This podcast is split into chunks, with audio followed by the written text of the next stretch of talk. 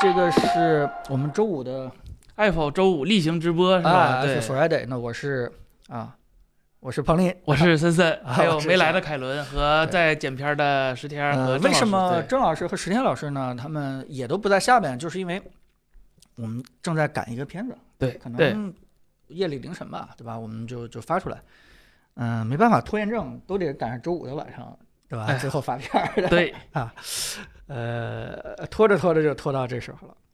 那今天抽不抽可乐呢？今天肯定是没什么没什么理由抽。对，今天是不抽可乐，但是咱们新闻里有跟可乐有关的是吧？就是啊上周为什么抽可乐是吧？赌失败了，我们赌了多少次是吧？这周终于哎，对对对，水落石出了是吧？就是哎呀，可能是国内最受期待或者是话题度最高的之一的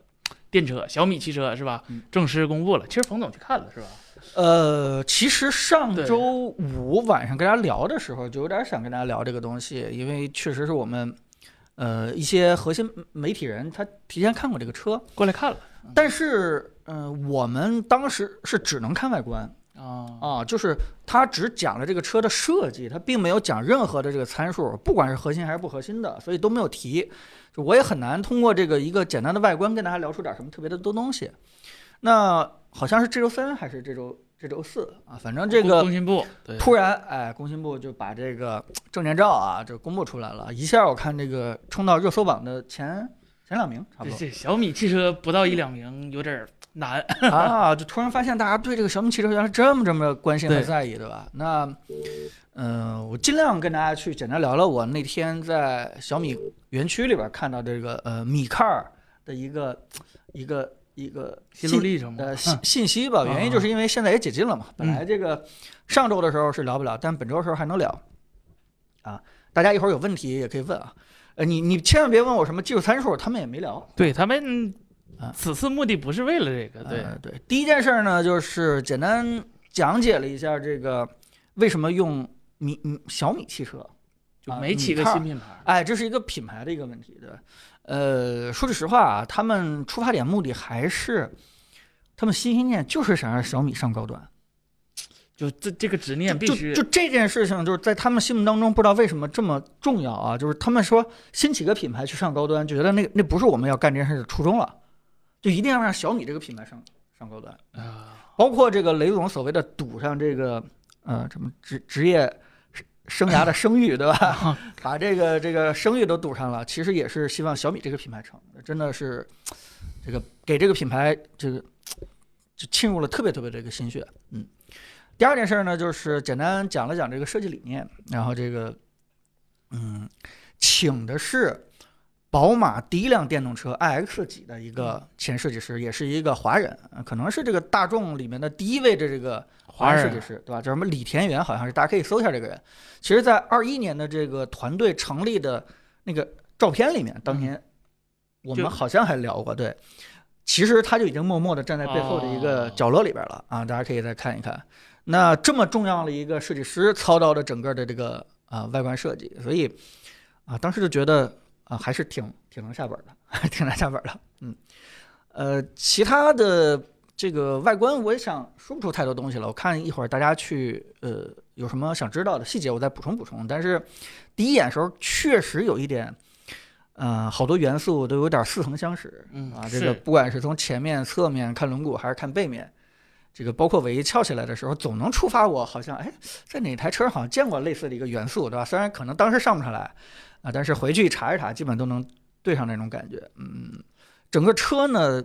这个大家觉不觉得好看，或者觉不觉得难看？我觉得这个大家可以刷一下，我们可以看一下。如果大家觉得小米这个汽车好看的话啊，这个超过自己预期的话，咱就刷个一啊。如果觉得这个这个车好丑啊的，咱就刷个二，好吧？我真的是看看大家这个看完啊怎么样。北京国资委，呃，呃这个国资委有没有投？为什么叫小米汽车？这个呃他说叫北京京小，啊，这个不是牌照问题嘛，对吧？这这无所谓，这国资委投才能叫北京小米嘛不知道投没投啊？这个也也是呃保密信息，但是它它有牌照的问题啊。发现大家还都是觉得这台机器不丑，挺好看的。是，嗯，就是，但是我觉得，就嗯可能更更实际，就是说，觉得美丑这个还得建立在就是它是大家心里的预期是多少钱的车，是吧？如果说啊它是个一百万的车，那嗯那它可能就没那么漂亮了。如果它是个是吧十万块钱的车，那它那它别说漂亮了，它它它就少个轮儿，它也漂亮。呃，跟我想的一模一样啊。这个大家这个基本刷一的比较多。嗯、首先我来简单说说这个设计他们的一个初衷，好吧？嗯、第一件事儿呢，就是嗯，人家就先确定了一件事儿，就是我们做这个车定位其实就是给嗯驾驶的人去设计的，驾驶者的车。呃，他们的理由其实有点内部啊，就是我也很难公开出来，就是就是大概意思就是说，呃，像什么这个呃家庭对吧，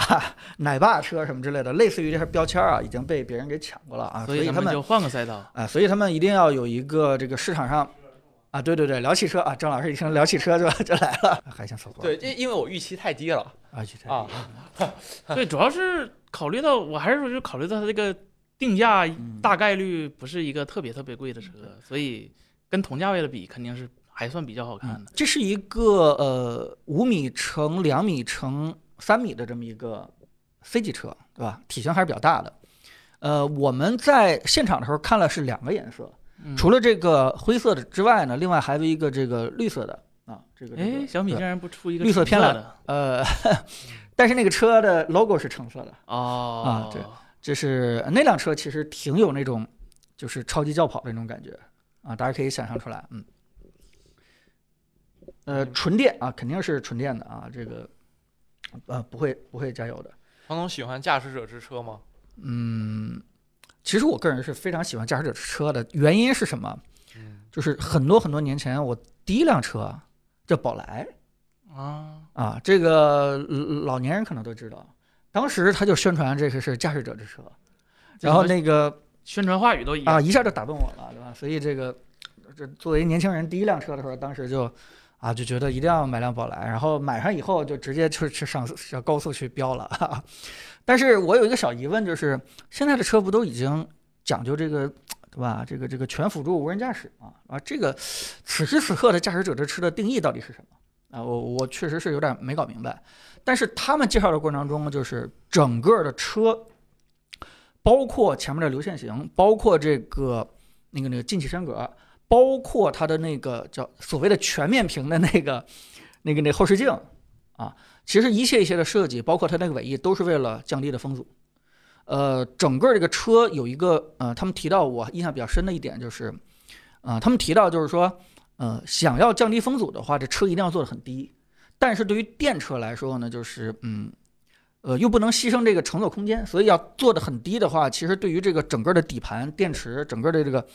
呃最核心的部分，对于电车来说最嗯核心的部分就要做的很，对吧？很很薄，这件事情其实还是挺有难度的。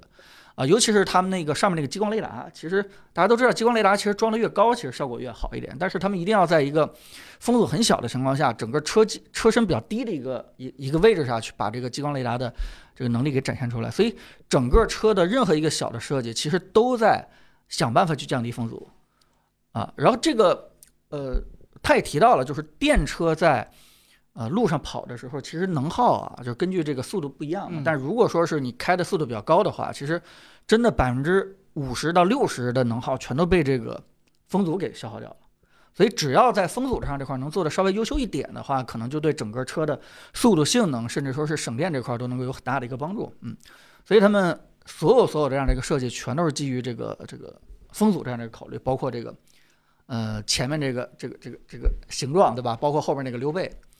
这个图里面有一件小的细节，大家是无法通过这个证件照所看到的，就是呃怎么说呢？它在前机盖的这个最两侧边缘，就相当于这个尖的这个位置，它其实是有一个隐形的，你必须得走到特定角度的时候才能看到的一条这个棱线，啊、并不是完全是这种弧线的啊。当时这个这个李田园可能这个设计师啊觉得非常引以为傲，就觉得这个这个如果是完全的这个曲线过渡的话，好像就有点太平庸了。它一定要隐藏一条，哎，你走到这个特定角度的时候才能看到的一条这个棱线啊，也是一种曲线，整个从前可以贯穿到后。我觉得这个是大家如果有一天见到实车了以后，可能会发现的一个小惊喜。嗯，嗯，方总说完了。啊，行啊，小赵你说说，嗯。我说说啊，嗯。就是这驾驶者之车，一般来说的驾驶者之车，这个风阻一般都不会太低，因为它它它会用到那个后面的扰流板，然后还有扩散器，后面的扩散器，前面的扩散器，然后还有好多这个这个，比方说这个刹车这些地方要有撞风的一些设计之类的，就所有你用到这个对空气造成这个，就是你想利用空气去做下压力的这些所有的操作，都势必是要增加风阻的。嗯对你如果是一个纯流线型的车，你车身上是不太可能出现这么多这个，这个这个这下面这个这东西，我也不知道它这个是叫扩散器还是叫什么，是吧？就不会有这么多这个洞啊之类的这种东西。然后再一个就是，呃，其实整个车上风阻最大的东西是那个后视镜，嗯，那个后视镜没有做掉，没有用流媒体，然后这个其实是影响非常非常大的。呃，他们也提到了说为什么没有用电子的这个后视镜，嗯就是觉得还是有一定延迟。这个，嗯，就是你你你想做一个电子后视镜的话，一个是成本确实非常高，但是你就算是投入了很高的成本，它那个一点点的延迟，可能对用户体验来说也不是特别的好，哪怕就是只有一点点延迟。然后我看它这个证件照上，可能唯一一个有一点这个运动性的，就那个，它可以选一个那个 Brembo 的那个刹车，我看好像还是个六活塞的一个刹车。嗯啊，对，这个刹车还行嗯啊，就就就是就是看那个图上有一个那个那个那个那那个黄色的那个刹车，对，嗯就那个轮子上那个吗啊是轮子上的那个吗？啊，那刹车放哪儿了？哦，然后，然后，然后这个门把手也是，这个门把手一看那地方也会有一些那个那个湍流的一个产生，它也没有用一个隐形的一个门把手，嗯，觉得它的风阻系数应该不会差，但是绝对比不上奔驰 EQE 这种纯粹为了风阻设计的车，嗯。嗯，OK，呃，怎么评价？郑老师啊？说光看外观就就只能看外观是吗？对这这个外观，说实话，这个这个大灯我是真是不太喜欢，因为因为我感觉就是呃，它是一个简单给大家描述一下啊，它是一个除号大灯，除了中间那条这个呃线之外，那上下还有两个小点儿。嗯，就是他也说到了，就是现在很多的这个电动车的大灯啊，其实已经非常非常相近了。大家如果去看看，对吧？小鹏啊或者什么智己啊，它那些灯啊，其实已经趋于一个。就是这趋趋同了，而且这个转向灯呢和这个前大灯呢基本上下分开的啊，也是因为它那个电车嘛，它前面那个下巴那块儿有很多的很多的元素要放，所以干脆呢两边这个空着就放了大灯了。但是小米不太喜欢那种就是电车风格很强的这种大灯设计，它这种放成一体一体的大灯呢，其实还是有一点想学这个油车一个这个传统下来，而且呢就是这个所谓的除花大灯吧，就是它上面一定是还是有一些功能的。就我坚信这件事儿，虽然那天他没有给我们去讲，对吧？这个这那这大灯上做点功能太容易了，其实供应商都是都是是嗯都是都是德州仪器的这个，我我主要觉得是这个这个形状，包括这个这个怎么说呢？就是放在二零二三年看这个大灯的这个形状啊，确实呃很落伍吧？我感觉这像个一三年左右的一个设计啊。嗯就这个除了这个灯，然后就是这个整个车的这个线条，我觉得呃感觉也比较一般，就是它没有什么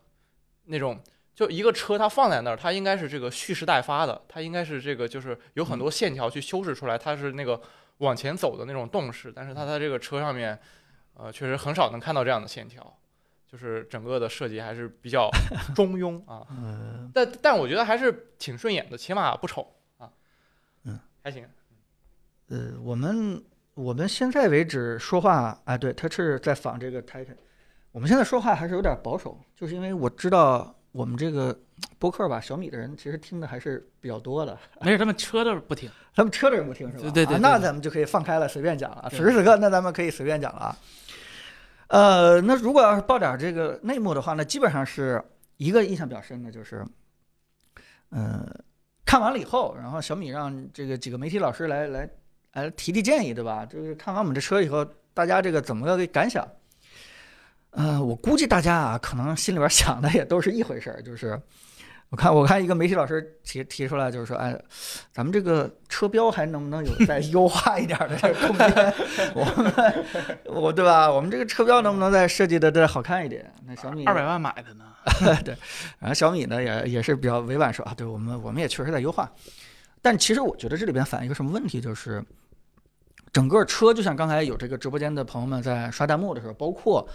郑老师说的，就是它确实是结合了很多这个豪车的一些元素在这里边，它其实并不能说丑。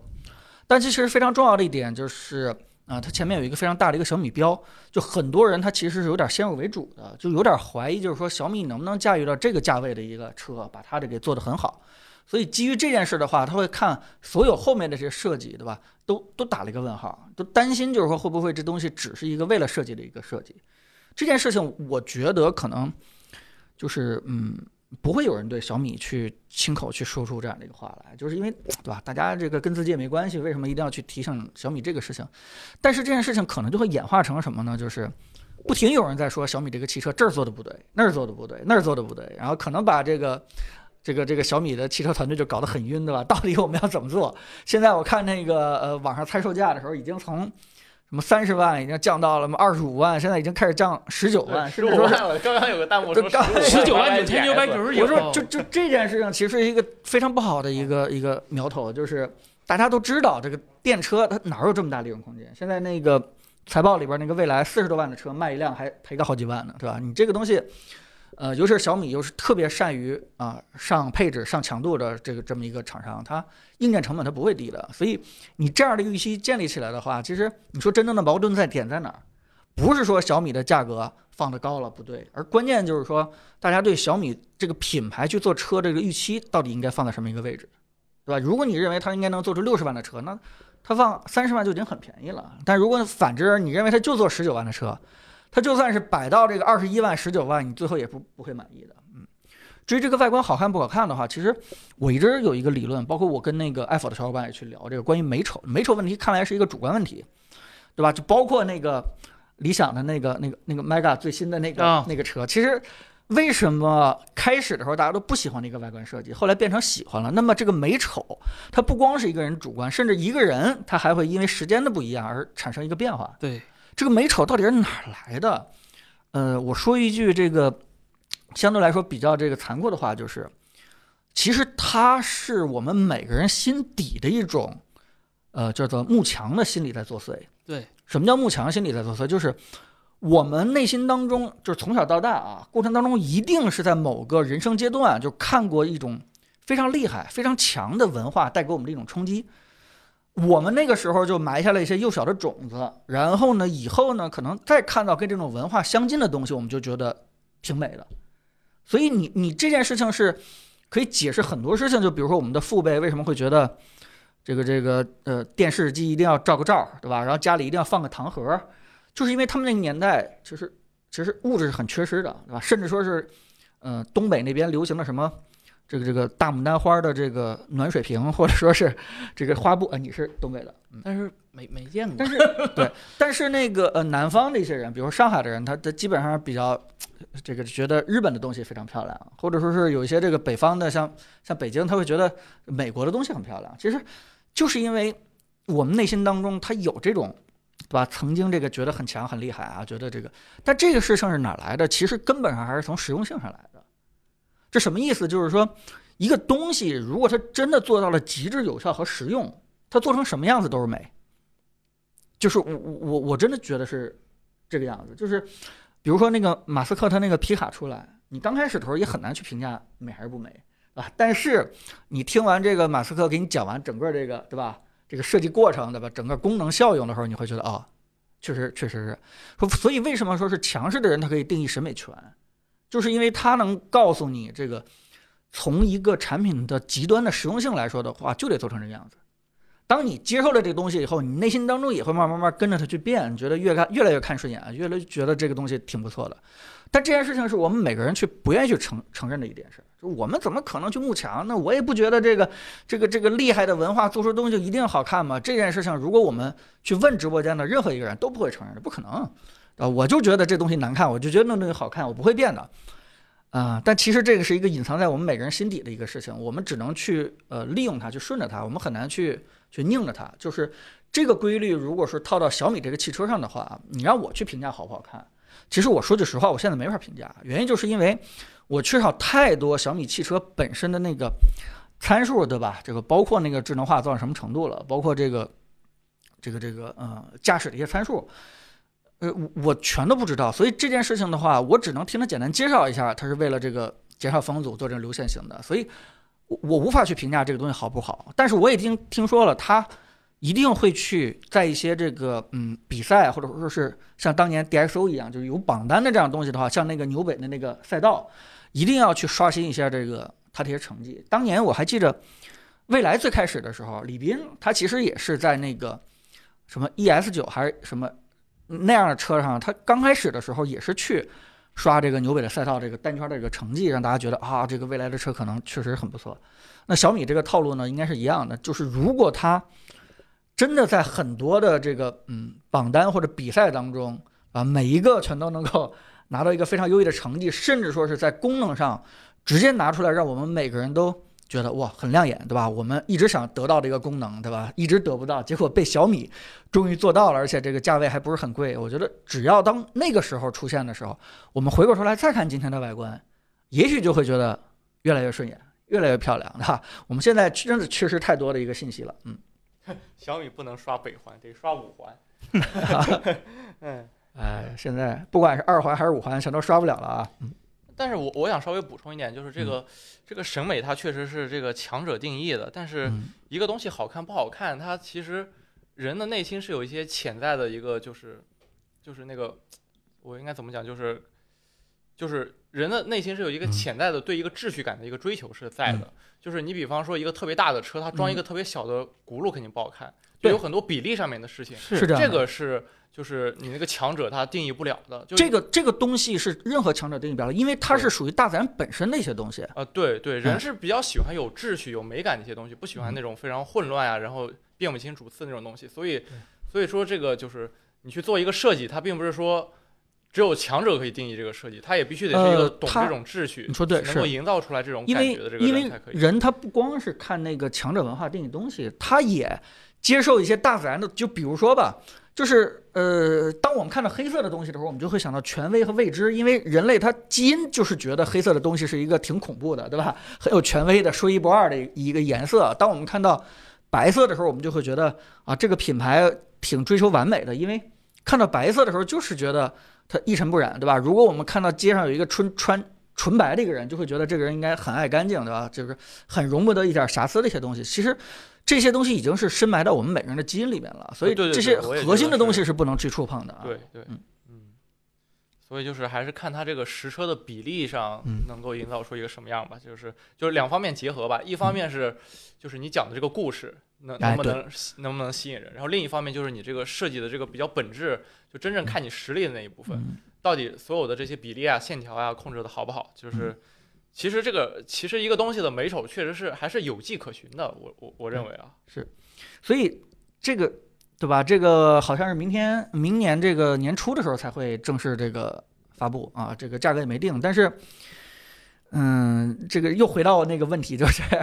我其实非常非常担心的就是这个呃小米这个品牌到底能撑起一个什么样的价位？驾驶者之车。呃，我总觉得小米这个这件事情这件事情真的并不是在给小米。泼冷水，这个这个车刚一曝光以后，你你看那个昨天那个前天那个小米股价啊，昨天那个小米股价直接跌了六七个点，就是就这有时候吧，它它确实是是吧忠言逆耳。我们我个人确实想给小米一个建议，就是说，真的一定要多做把品牌这个高度，尤其是产品力往上去锚定的这样一些事情，就是一定要让它。在一些这个参数，在一些这个公众认知上当中，我们去对标这个更高的这个这个车。我我我我一开始还真不这么认为的，就是我觉得，我从彭总这儿得到这个最震惊的消息，就这个驾驶者之车。怎么了？驾驶者之车有什么问题吗？就是就是我我我是先入为主，我就觉得它是肯定是个特别智能的一个车，嗯，然后或者是一个什么主打什么舒适呀、豪华呀、性价比啊之类的。我这万万没想到，就是怎么猜都没猜到，这是这个一个驾驶者。我我觉得小米这个品牌最大的问题就是，或者是他现在做事儿态度就是，他太在意自己硬件，但是他他太在意，就是说想把这些东西展示出来，但其实有很多。内在的一些东西，比如说长时间用的东西，其实他根本就没有做到尽善尽美或者做到位。比如说啊，你这个印象应该是从其他产品，呃，不，小米所有的产品都是这样的，包括但不限于它，就 HyperOS 那些设备，手机、手表，啊、电视、IoT 设备，就它所有主营的设备就都是有迹可循的。它只注重它那个外皮儿给大家宣传的那个部分，但是它真正最细致，就是体现一个产品别人追不上的高端的那个地方的东西，它其实做的一直都不好。比如说，你说小米的手机，它硬件从来都没有说，从小米一到今天，小米十三 Ultra 到小米十四 Pro，它硬件一次都没有落后过。但是它为什么一直只是说给大家一个这种印象，就是因为他他他他依靠他的软件去给他他的软件，或者说 MIUI 本身是很好，但是他靠他的软件给他拉了很多不好的口碑。然后呢，再加上说啊、他最近或者说小米其实是最国内这些手机厂里最早的一个说做啊、叫生态的一个厂商，比如说 AIoT 这些设备。但是你看到他说自己做了个 HyperOS 或者做了一个啊、米米的 AIoT 的生态，你会发现就是说他的平板儿或者是他的手表或者什么东西，跟他所期望对标的那个东西，其实完完全全不是呃跟他口中说一样的。他做的这些东西更多的是为了。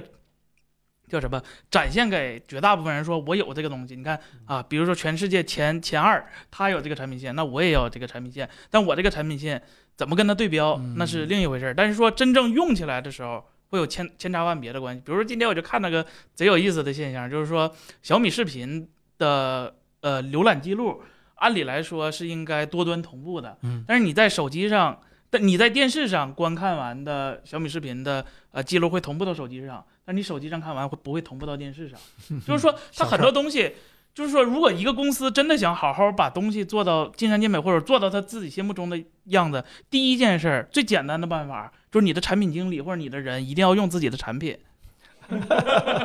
这是最关键的。对，就是说我不想说话说的多绝，但是嗯。啊、这现在其实不光是小米，很多国产厂商都有一个这个现象，就是说自己厂商的人其实大多数不是为了说自己的产品变多好，当然这肯定理想化，大家都出来打工挣钱，那就是混份工作。但是说你真的想把你的产品做到说啊、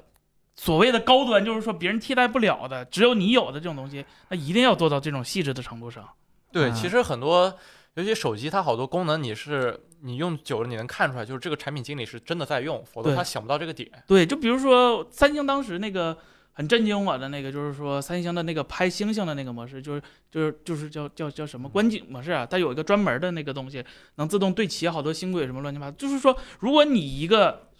外人外人，就是说。拍就是拍这些你不知道的这些东西的东西时候，你去做这个程序的时候，你根本就不知道原来是应该这么用的，或者是一些其他的。我我的感受是，就是这几天做那个 vivo 那个片子，嗯，就 vivo 那个往电脑上传文件那个设计，我觉得是是比比 AirDrop 更好，它能做到比 AirDrop 更好。对，他是真的想这个问题，而且对你你能一下能感受出来，就那个产品经理是真的用他设计的那个传文件的那个软件。对这个事儿，他其实他就是我嗯举个、我举个稍微细节一点的例子，嗯就是他能把那十几张图片给你打包打成一个 zip，然后让你的浏览器用浏览器不是有自动下载的功能吗？你点完发送之后，那个浏览器你电脑上浏览器能自动把那个包下载好，就是这个用苹果传的图片都是十几张就直接散在你那个下载的文件夹里面，对就是这这种细节它能做出来，就是而且确实是有些功能就是。那个产品经理到底用不用，你其实是一眼能够体会出来的，对一下能体会出来。就就是如果一个普通的消费者拿到手都觉得这个功能有某种上的槽点，而且不是一个人，是绝大部分人都这么想的话，那真的有有有理由去怀疑一个这样。就是拿刚才说不同手机传连电脑传文件这个事儿，就其实非常感同身受。一就是说。OPPO，待会儿我们会讲的。OPPO 今年 ODC 发布，它有一个不大不小的一个功能，就是说它和 Windows 现在可以直接拿 Windows 那个 Your Phone 那个软件，直接跟 OPPO 的手机 ColorOS 十四的手机做互联。以前是只有三星和荣耀能做，然后 OPPO 这回也重视了这个事儿。就至此为止，就是说 vivo 刚才郑老师说了，它有很好的解决方案，比如说现在的 vivo 手机，哦。普通的手机我不知道，就只要是 X 系列，我们过手的 S 系列和 X 系列的手机连到电脑上，不论是 Windows 还是 Mac，它都会有一个，就是会有一个，就是让怎么讲呢？有一个安装它的那个同步套件的那个一个小图标，你就可以直接用。然后它也不限制说你这个电脑是什么品牌的，只要是 Windows 都可以。然后 OPPO 呢，刚才我说了是直接跟所有 Windows 做联合了，只要你能连上手机就行。啊，小米这边还是在固固有它那个小米妙想中心，啊，就只有小米的笔记本才能用小米妙想中心，就是我一个第三方的电脑就我我或者说我一个台式机的电脑，我不不配用小米手机连到我的电脑上吗？我一个十万块钱的电脑不不允许我用我小米妙想中心吗？嗯这明显是一个不合逻辑的一个问题。对行行，我来说一说啊，就大家老让深深评论一下，深深行，差不多可以了，咱们得收一收啊。呃，我我觉得，呃，森森，你跟郑老师说的是是一个问题现象，表面我们确实是觉得小米的产品的给我们的大概印象好像是这个样子的，但是呢，我们也都特别希望小米在做汽车这个领域当中的时候，能够一个全新的一个状态，对吧？因为雷总也非常认真的去做这个事情。我当然希望它是因因为这个问题更严重，就是在车上面。我们不能啊简单的把其他的产品的印象就原封不动的去呃印在这个小米汽车身上，对吧？当然，我们现在是这都是那波人啊。我们现在是提一个很好的一个建议，就是说，首先呢，肯定是应该照着长远的这个，对吧？这个非常重视任何一个小细节的方式去做车这么重大的一个东西。呃，这个每个细节，希望让我们能够看到小米是有思考和有积累的那看雷总信誉了。啊。对，然后要求很简单，就是设计这个车的人他真开。另外一件事儿就是说，呃，我们现在其实是一个建议，因为现在并没有全都水落石出呢，对吧？现在只是一个叫什么管中窥豹，我们只是看到了一个外观。此时此刻呢，我们提一些建议的话，应该还是有办法去改的，对吧？所以我觉得，嗯，当然那是宣传上的事情了，就是啊，怎么在这个刷成绩啊，怎么在做高端呀，怎么在这个这件事情上一定一定要这个尽量往高了去去标。但是呢，你们说的对，就是产品力本身是最核心的、最基础的一个东西。这个我们也特别希望小米在发布的时候能够有一些非常非常细的东西能够打动我们。这种打动并不是说这次什么东西又又多强了，对吧？上了八百伏还是什么这个更高的一些参数，这个而是一些嗯，我们用车的时候，对吧？可能只有真正使用者才会注意到的一些小的地方，你也可以简单聊聊小米对这些事情的一些思考。对这种东西反而是更能打动我们的，就像那个，对吧？以前罗永浩那个 Smart OS 在发布会上，其实他提的都是一些特别特别小的点，但是我们听完了以后是蛮有共鸣的，因为我们会觉得，起码这个哥们儿用 用这个东西，他他考虑过这类的问题。哎哎，我可以举一个反例，就是一个特别特别，我我我认为就特别值得当反例的反例，就是马斯克他造的车他自己不开，所以他的车开起来很糟糕，很糟糕。它看起来都没什么问题，但是真开起来，就是就是就是我我举一个例子，就是它新设计那个 Yoke 方向盘，它把那个转向灯设计成了两个按钮，然后你正常开车，你知道你的那个转向灯是有自动回正的，彭总应该知道吧？嗯你把转向灯设计成按钮之后，转向灯的自动回正就没有了。等于说，我原本我只是要拨一下杆，我现在需要按两次那个按钮，我才能把转向灯停下来。然后，然后你找不到挡把儿嗯，然后你你那个你往前滑，你跟你往后滑，它那个车到底是这个倒退啊还是前进啊，你就不明白。就是我我很理解啊，就这个车是向这个自动驾驶的这个未来去演进的。你未来这么做完全没有问题，你有没有转向灯杆儿都没有问题。你有没有方向盘甚至都无所谓。对，是，但是你在今嗯天你设计一个这样的转向灯的一个交互方式，然后我就可以明显的知道，这个马斯克是真的不怎么开他们家的车。这个包括我我包括我去看他，包括我去看他出行那些视频，他都是坐在他那个 Model X 的后座上。是这样嗯，这个我本来想那个驳斥郑老师的，结果他自己已经把这个结论说了。确实是在他的眼睛里边，第一件事儿，那我就是应该坐车的，我就不应该开车，我为什么要考虑开始开我驾驶我对我我觉得马斯克他想的很完清楚。全无所谓啊，甚至对啊，再往后退一步，我他妈坐电车，我不是为了在地球上开的，对吧？我是为了在火星上开的，就是他的思维格局真的是在那个层面上当中，我们，但是但是你回到这个产品本身，就是就变成一个灾难了。对，他是驾驶者之车，他一定得驾驶吧对啊，对吧？对对，而且我就退一万，就是跟小米整个品牌没有关系，就是说，我觉得做电车，就是刚才也说，就硬就是基本的产品力最重要的。那我觉得电车电池很重要，它的自动自动啊，就三电了，嗯，人工那那方面很重要，但是大家也知道，就是现在单论硬件来说，嗯。的。芯片没有，嗯，你说是这样子的，软件就是赶上一个对，就是如果你真的想在自动驾驶这块儿能够拿出一些让我们惊艳突破的东西，甚至比如说吧，我甚至都替小米想过，就假如他在发布会上拿出了一套什么呢？叫做你从上车到下车不用不用那个自己动手去去操作嗯，整个一套的这个这个这个这个对，那你怎么设计都没关系。那你怎么设计都没关系。但是呢，森森刚刚提到的了，正好赶上一个芯片的一个一个一个创一个空档期，我我们拿不到这个最强的芯片，所以我们也很难去奢望说小米在明年上半年的时候还能够拿出这么一套，对吧？嗯，对，这个这个耳目一新的方案，所以这件事情真的是压力给到了小米。这个，嗯，这并不是说天天这个只听这个自己的好话，自己才会开心，有一些。对吧？我们可能会提一些这个担忧的地方，也是特别希望这个小米的同事能够对吧，多多参考参考。我们都希望啊，明年这个呃小米的汽车发布是一个非常成功的一件事情。其他的汽车厂商没有。你想，我我认为小米它既然说给自己一个新品牌，当然大家我们都希望小米汽车做的很成功，作为一个叫物美价廉，或者是至少是年轻人喜欢开的一辆车，那它应有的，对它它应该对标的对手至少应该是远大一点吧？那你看看前几的那几个，啊、老外就不说特斯拉，它硬件软件是吧，什么自己都能搞定。其实国内。呃，华为虽然说他自己不亲自造造车，但是你要是了解到，就是华为对自动驾驶或者对车这整套的研发，就是它不比哪一个是有实体车厂的要少多少，甚至是要比他们多的还多，技术储备要比想的还要多。就是说这个事儿，它不是说。它已经不是就汽车，就是怎么讲呢？我认为现在就是说做一个汽车已经不像当年做手机刚做手机这个阶段了。当年做手机是大家只要传出硬件，其实就问题不大。但是现在做电车不是光传传出来的车就够了，它的软件已经跟手机差不多是，甚至是更重要的一个阶段了。嗯好吧，我们这个这个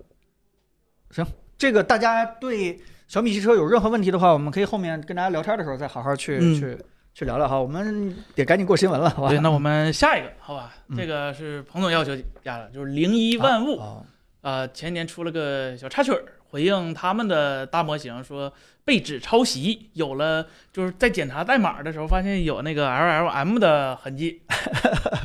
对呃，这个这个这个新闻，因为我个人比较关心这个人工智能这一块儿。嗯，这个是什么呢？一个是大家都知道，我们最开始是创业工厂投资的，所以在突然有一天的时候，工厂群里面就就就在那个 OpenAI 开那个 GPT 四发布啊会前两天的晚上啊，在群里边就春晚那就希望，对，就希望我们去转一下什么呢？就是创业工厂李开复，然后那个亲自下场去做了一个叫做“零一万物”，然后呢，这个大模型发布了，并且这个呃各方面排行全都是说国内最强，啊、国内最强，全是第一名。这个东西，嗯、说实话，当时我就没转，我挺不好意思的。这个按理说应该是创业工厂兄弟应该都帮帮忙，但是因为我们了解这个东西，就是它基本都是呃，呃基本那这这学习啊，就是把开源的东西拿过来，简单对吧？就改一改去用一用，所以当时就没转。然后，但是过两天呢，其实就就出了一个事儿，就是嗯，一个从阿里跳出来自己创业的国内的人工智能的一个大拿，他发了一个朋友圈说，对吧？国内某个大厂的这个。人工智能只把人家这个 Llama 的这个智能改了几个 参数名儿，对张亮名儿，然后就直接这个就直接上了，然后所以大家就开始猜到底是谁，结果其实也也比较明显，然后基本上后来后来呢，那个呃零一万物这块儿就开始去澄清，嗯，嗯，但是说句实话，澄清的内容呢也有点儿这个这个，他说这个我们就是拿拉玛开源模型来的，对吧？但是呢，我想跟大家说的就是，对人工智能模型的这个这个最大的贡献，嗯，其实是参数训练，不是不是是那个语义训练。这方面我们做了都特别大量的工作，在架构上就是已经没什么可创新的了，就是大家都是在学，就是就是我突然看到这个澄清声明，我想也对，人家起码还是挺挺诚实的。对，起码就是光明正大说，我们确实就、呃对，对，这里面其实也是呃，嗯，一直没有机会跟大家去聊的一个事情，就是大家可能会看到国内的很多很多的模型跟雨后春笋一样，咔咔就就整出来了。其实，如果你要去梳理一下根系的话，就是最开始的时候，其实就是因为谷歌的一个什么研究院发了一个 Transformer 的一个论文、一个报告，就把一个这个叫叫自规型的一种叫什么预训练的一种方式提嗯出来了。这种方式只要一提出来，可以让人工智能的模型可以成长的非常非常快。所以大家基于都是基于那个那那套东西在在做，包括那个 GPT 出来，然后包括那个呃这个开源社区里边那个 Llama，就是那个就是小扎，他们他们支持那个东西。所以现在说句实话啊，咱们就直白点说，国内的所有的大模型，包括国外的大模型，基本都是基于两这几家这两个 这两家都不是这两家这架构来的。对对，然后自己去做这个训练，自己去做这个一一一改一些这个特点的一些东西。嗯，这个我我认为这件事情也用不着藏着掖着。就是对如果咱们了解的话，就而且我觉得零一万物这个这个澄清的东西是对的，就是现在所有人都应该努力的帮助这套模型架构去做一些嗯训练和这个中文中文的这种位参数。说句实话，如果你要是想从底层就就分叉，对吧？就跟那个华为的那个 OpenHAM 的一样，嗯就是底层的分叉的话，国内现在只有清华大学的一个呃叫做 Chat G GLM 那套东西是跟整个的不一样的 GPT 是完全不一样的一个独立的东西。清华大学我们自己搞的还真是很牛逼的，我大概看了看一个介绍，但是它的问题是什么？就是生态几乎为零，就是没有人去给它去做插件，去去做这个训练，去帮着它去快速成长。嗯这不我们自己做出的东西来，其实我们自己都没人去去用它，但是呢，大家就觉得 Llama 的东西或者 GPT 的东西有希望、有前景，然后全球那么多个开发者都在上面去做，那我们也去做，也也也也更好去弄一点。但是你弄完了以后，你得承认这一点，对你不能拿完了你呃，对吧？我我我们还是那个意见，就是说这些事情真的不是什么丢人的事情，就是我们就是应该参与到全球化的体系当中去。开源本质上就是为了让对更多人就重重重我们也去完帮着这个大模型去完善，这件事有什么不好的呢？我觉得挺好的，对吧？这个我们帮助他在某一个专项领域，对吧？这个这个产生了一些特别好的一些这个嗯训练效果，嗯、但是呢，就尽量别说自己是 对吧？核心研发呀，这个纯自，研，这个这个这个我觉得是稍微有点儿问题的啊，所以。也是借着这个新闻跟大家就简单聊一聊现在国内所有大模型的一个现状，就是如果你真的理性的话，就是就是你应该就接受这件事情，就千万别觉得拿一个开源架构回来是吧，自己去去训练就跑这东西有什么这个这个特别难受、特别丢人的事情。我们我们我们从来没有这样的一个想法啊，就是你只需要承认并且。愿意反馈给这个开源社区，去贡献一些自己的一些想法和智慧，我觉得这就是一个特别好的一个良好的状态。嗯，真的没有必要造轮子，对吧？这非有个车就是，但是 这个自己必须得会啊，确实是这样。华为的大模型这就不知道了，啊，这个我们 不了解啊没问过，对，嗯，所以所以所以大家大概知道这么一个一个状况啊，我们也呃也也手机圈也会发现，谁都在做大模型，小米有小米的模型，这 vivo 有 vivo 的模型，这个 OPPO 也马上有大模型了的。呃，这个其实短短还不到一年，这个 ChatGPT，我还记得在二三年的元旦的时候，嗯。我跟凯伦，咱们几个跟凯伦做那个二二年有什么印象深刻的科技创新的时候，啊对吧？就是可能大家会聊什么手机啊，什么这个这个 VR 啊，但是我我当时就直接提，我就我就我觉得那个对吧，ChatGPT 还是挺厉害的，不知道未来能发展成什么样子。呃，就是就是这件事情，我觉得已经是全人类大家一个共同的一个事情了。只要它完善了，嗯，能够对我们每个人的生活产生一个特别特别好的一个积极的一个影响，对吧？我们为什么要从头去去去劈出一块地方去来，去去自己去完善这个事情呢？对吧？这个也从来就没有人去排斥说你不让你用这个东西。是，就啊是它开源出来就是为了让大家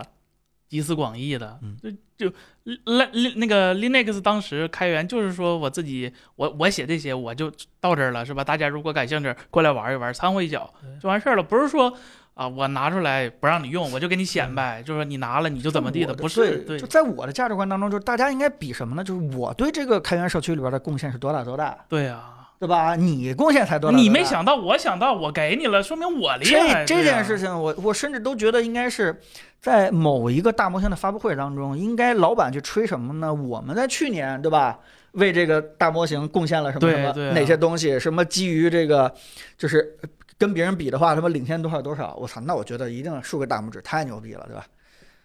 确实，对，就其实还有一个隐性的，就是说嗯我特别担忧，或者说特别佩服 GPT 的，就是说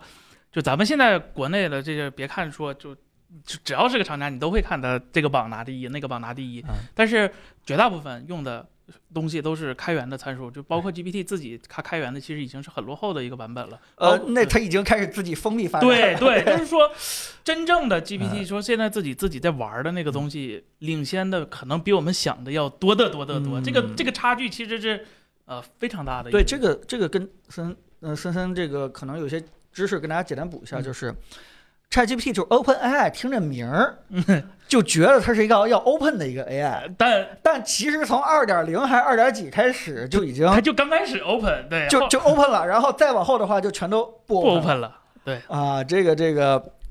呃，所以马斯克也也也出去了，觉得你对是吧丧失没有初心了，你不 open 了，呃呃，但是呢，就像森森说的那个，你你不知道它通过这个三点零、三点五，甚至现在四点零，已经发展成一个什么样的一个恐怖的一个状态了。那现在唯独 open 的就是那个 Lama 的那个模型，嗯对吧？不管是 Lama 什么，反正就是小扎的 Meta 现在开始主导这个东西，包括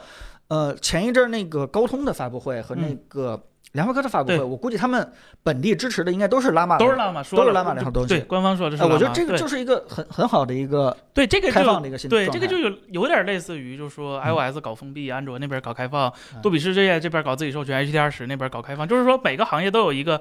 特别强势，但是我自己搞的，对所以这个阵营就是有点像这个 OpenAI，就相当于苹果，就开始慢慢封闭起来了。，对。就是你未来我要开开发什么东西，比如说我要建一个 builder，我要训练不同的人，就是完全就看奥特曼这个人的能力了，他决定要开什么，那整个这个 ChatGPT 就往哪个方向去走。对。那第二个方向呢，就是拉玛这个东西有点像安卓，对就是全世界的人呃只都可以来参与，都可以来建设，嗯无非就是小扎，对吧？Meta 是一个叫什么谷歌这样的一个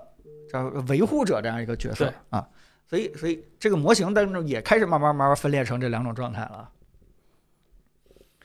对，确实，对，确实，如果说你作为一个追赶者的话，那开源应该是最好的办法，嗯因为你在人才和人力和财力都不及对方的情况下，只能靠这种办法，我觉得合理。所以国内这些这些智能模型能不能算是什么？那个那个 MIUI、Emotion UI，然后这个叫什么乐发啊 OS 啊，百度云 OS，啊，就有点像这个啊。我们这个不一定准确啊，那大概是类比一下对啊，大家清楚这是嗯。然后那咱这个新闻就到这儿，就说下一个新闻，也是本周或者说今天，其实我也是临时去的，本来凯伦去，凯伦今天有事儿，然后就跟我说说去去高通那开开个会，我说啊，高通最近有什么东西吗？然后说啊，给我发了瓶七喜，到现在我就知道啊，七是吧？啊，高通 7UP 啊，对，高高通今天啊发布了他们旗下第三代骁龙七平台的处理器啊，呃，大概率就叫七阵三了。然啊后手你都喝完了是吗？呃，对，喝了个啊瓶 机，啊，行吧，对，然后首批机型，啊呃，是荣耀一百系列。那啊个荣耀的那个一百系列的那个产品负责人还去现场给嗯捧了个捧场。然后主要讲讲这个芯片吧，就是说，包括下周可能还有一个，反正应该是已经开始预告了，就是联发科那边也会出一个终端芯片，啊、大概率叫八三零零之类的。然后这边就是七阵三，呃，如果我觉得高通或者说整个高通今年的产品不如联发科，可能是一个既定事实了。大概率就是说从性能，你这个把这个七喜赶紧吐出来，白喝了啊，白喝了是吧？白喝了啊，但是没事，我我就是想说，就是说，嗯呃，不要拿高通八阵三比九三零零差一点点，或者嗯说拿七阵三比可能联发科会可能就按以往的道理推论来看，可能会差一点，来嗯就是说推论说高通不行了，完了不是。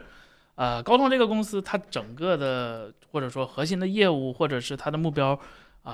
基本上整个公司的资源都集中在他明年的那个，或者说彭总在夏威夷看到那个电脑的那个 Elite Elite X 的新架构上。X Elite，对，嗯就是说高通其实现在和 ARM 官方闹的也不是特别愉快吧？啊对，就是说也打官司呢，就官司就一直打，然后呃，高通那边就是说我我我觉得你 ARM 你不应该就是说。就是说，作为一个开始什么都开放的一个公司，然后现在全收回来了，你这半途半路改道不对，然后反正就是大概一个这样战争，所以说所以说就是说今年高通可能看起来没有没有联发科那么强，然后咱就回到这个芯片啊、具体这个芯片就是说啊、它从绝对性能上来说，比之前提升的最大的应该还是呃 GPU 和 ISP。这这还有还有本地 AI 这三个方面，就还是说今年这个，就是说 CPU 其实没有什么太大变化，它的主频和架构都是四中四小，嗯，然后跟对面比主频可能也会低一点，然后 GPU 呢，它也只是跟前代说做了一个对比，说啊、还行，然后主要的说还是说它开它把高通八系的很多的 ISP 的东西全都下放到七系了，这个是一个高通说对它中高端产品的一个认知，就是说我中高端产品可能说不拼性能，但是我拼日常体验、拍照，比如说三重级的那个十八比特、十几比特、十四比特的那个 ISP，、啊，就三摄都可以了。嗯，然后说更好的 WiFi 连接，比如说 WiFi 七，然后蓝牙五点四，嗯然后这回高通还特意强调了，就是说高通七系支持他们那个呃 LE Audio。就是说啊啊，对，然后它这个 LE Audio 支持，就是说功能，也就是说开始落地了，就是说支持，啊、就是说类似于 AirPods 这样的一个分享模式、广播模式，就是说嗯。我的啊、我的蓝牙耳机可以广播给彭总，彭总的可以广播给别人，就是一大堆人可以共用一个广播，共用一个，只要大家都是高通的，呃，倒也不是，只要、啊。理论上是只要用 LE Audio 就可以，但是说厂商终端厂商怎么做，那高通就管不了了。对，啊，嗯。反正就是大概一个这个意思。对，然后呃七系它这回我觉得令我比较疑惑，就是它这个产品定义今天让我比较，因为高大家都知道高通的是八、七、六和四，对。然后呢，它这回特意把七拆出来了，说我们的七分为三种，七 S、七嗯还有七加。然后七 S 代表极致的能效，就翻译过来就是性能差点省电。啊啊，七就是说我们的中高端产品，就是说我们可能有新特性，但是呃性能什么的不是最强的。然后七加就是说是极致性能，就是说不能说极致吧，次次极致性能就比八八系列差一点，但是性能是他们主打的卖点。然后就说可能这三者是并行的，因为你看高通七系列的命名很怪，第一代产品叫七阵一，嗯第二代产品叫七加阵二。嗯第三代产品变回七阵三了，啊，就是它它是并行的，就就我不知道它这个命名它这个把六好多位置占了，对，就是说还是嗯。就是说六就是逐渐淡化，就是说你要差一点你就用四吧，然后嗯。七的话我可能给更更多的就是说，比如说荣耀一百数字系列或者是 Reno 啊或者是 RS 系列这类机型去用，对，嗯。对，还有个七 S，对对对对，啊，这个七加不就是八系的残片吗？呃，七加确实是因为七加那个产品。虽然目前只有两款手机用，一个是嗯红米的十二 Turbo，还有一个 Realme 的那个，但是说这颗芯片其实它性能特别特别强，就是感觉不像这个定位的一个产品，就是一个小八加。然后，但是最终只有两个两个产品，就大概率还是因为它毕竟是从八加上，呃，就是说屏蔽过来的，所以说它整个芯片的价格其实还是挺贵的，嗯所以说很很少有厂商有用，就是说。呃，既然要用一个强性强性能芯片，那我干脆就稍微加点钱，直接上一个八加，也不用这个叫七系的这个名儿了。嗯对，我想问一个嗯啊，就是它在七系上有没有强调 AI 或者本地化的一些能力吗？呃，它肯定是不能像八阵三那么说，啊我什么都本地跑了，啊，但是他会说啊、我们的 AI 性能说又加强了多少，然后说我们在拍照上会容易更多 AI，他不会讲这些部署本地大模型这种话，嗯他会讲以前八系列讲的一些话，比如说 AI 的拍照啊，AI 学习你的使用体验呐、a i 耳机啊，或者是这方面的东西啊，就是说还是理论性能不够，所以说他那荣荣耀是会首发吗？嗯，荣耀会首发这个呃，荣耀一百系列过几天会首发这个啊第三代骁龙七。对，嗯，那大概价位呢？会摆到什么价位呢？荣耀的话应该得三千多啊，七系也会到三千的吗？那荣耀嘛，那荣耀贵一点嘛。那 S 系列嘛，OPPO 的呃 O O 那 OPPO 是 Reno 系列，vivo 是 S 系列，大概率也是三千多。小米的话是 CV 会两千多，啊，对，大概是这个价位。对嗯哎，差不多，大家可以预期预期这个终端，所谓终端线上啊，对有一个还不错的一个选择。嗯，对，这个就是一个今天的一个小新闻。然后下一个是这周比较大的一个新闻，也是嗯，vivo 是吧？X 一百系列手机，嗯，这在上个礼拜，就这个礼拜就正式发布了，就是 X 一百和 X 一百 Pro。然后我们这片子在做，对，在做。然后机器我们也有，对。然后这两台机器好像好像正好是这两个颜色是吧？一个橙色，一个这个蓝色，对，这两台机器。然后彭总做的视频，然后彭总其实主要讲了他这回这个比较有意思的这个拍照人像，尤其是这个长焦镜头。嗯呃，官方说是蔡司什么 APO 什么乱七八糟的，我就想好奇一个，就是它到底好不好效果？这个这个蔡司这个东西，嗯就是为什么我感兴趣下场去测一测，对吧？刚开始的时候，这个这个凯伦跟我说，这个这个手机不光能拍月亮，还能拍太阳，是，这回有个新功能，对，啊，你看看这个太阳黑子有没有这个 P 过的痕迹，对吧？我说那我看一看，呃，但其实我拿到手机以后就完全不太关心它拍太阳的一些能力，我重点关心它其他的一些这个拍照这些东西。嗯其实也跟那个郑老师这个那块儿了解了很多他具体的一些情况，因为整个样张都是小郑对吧？跑了北京市挺多的地方去一点点儿去拍的。对，呃，说句实话，他回来给我一个反馈的东西，包括我们俩一起讨论，我还是蛮意外的，就是就是 vivo 这些算法啊，就是真的是从好几代前，这个数所说的好几代，应该是四五代前了，这八零哦甚至是八零之前的，七零或者六零那时候，对，就是一点儿一点儿的积累，并且精进，就是就是始终贯彻如一。就你包括它的它像一条路走过来的，对，就包括色彩风格，包括它 HDR 的那个高光的那个方式，包括它对噪点这个暗暗部细节的一种处理方式，它都是按照一个方向性一点一点在完善，一点点在变得更好。这是我对它一个最大最大的一个印象，尤其是这次又把那个长焦，对吧，给补的还是挺齐的。以前它那个长焦确实是夜景稍微弱一点，但是现在真的是在一个一百零五毫米的一个焦段上，直接啊做到了一个什么呢？就是日景夜景都可以有很好的一个表现，并且是吧对焦距离还还直接可以在这个很近的距离直接去拍微距，就这些东西就导致就就就就觉得。是吧？什么 OPPO 啊、小米啊，包括华为啊，抢特别多的这个谁是拍照第一，这个刷榜啊，去怎么样的？但其实我觉得 vivo 这个呃拍照方面可能是被我们一个简单忽视了。如果大家想看具体的话，可以再等一等。我们今天啊夜里这个，你看石石天老师就在下面帮我们去做片儿呢。呃，进度已经非常喜人了，大家期待一下，好吧？哎啊，是是是，我们今天马上把这片赶出来。重点那个呃，就聊了了影像，还是那个还有这个九三零零的这个性能呃性能这块儿，别的没有太多聊，因为我现在觉得手机真的你就把那一两个长处啊给它聊透了就行。对，呃，并且呃大家放心啊，片子里边一定也会说它的一些缺点，这是。这是我们雷打不动的，就是起码我做片子肯定是这样子的啊，就是它如果哪点不好的话，我一定会跟大家说，啊，篇幅不一定占的很多，但是大家一定要仔细去听啊。这个整个机器，嗯，我说句实话，在拍照这块儿真的让我觉得挺意外的，因为说句实话，我之前几个接手的都是折叠屏，嗯，对吧？因为折叠屏一般我来吧，其他的直板屏都你来。然后突然接手了一个这个直板屏的话，就会觉得啊，拍照突然发现 进步真的挺大的啊，差距还是还有的。嗯嗯，OPPO 今年很多的功能都是基于安第斯云的啊，对 OPPO 我们一会儿会提，那我们一会儿去聊这对对对个东西。哎，有一个人问是选择叉一百还是 Pro？如果你要性能的话，肯定就是我觉得无脑是 Pro 的，一百就够了。但如果你要是真的啥都要。不是傻料架，如果你真的比较在意拍照这块儿，尤其是嗯呃想对想试试这个 OPPO，OPPO 是什么风格 vivo 就是 vivo 哦，对，不好意思，vivo 什么风格？就是它也给了你一些色彩感很强的这种模式，不管是鲜艳还是质感，对吧？就是你嗯想有这种油画感的效果，你想有这种强烈风格化的效果，它也给你了；你想要这种完全自然的色彩，像蔡司这样的，它也给你了。就相当于它这个适用范围其实是非常广的。如果我们拿小米十三 Ultra 来说的话，其实就是好像它那个徕卡啊，就是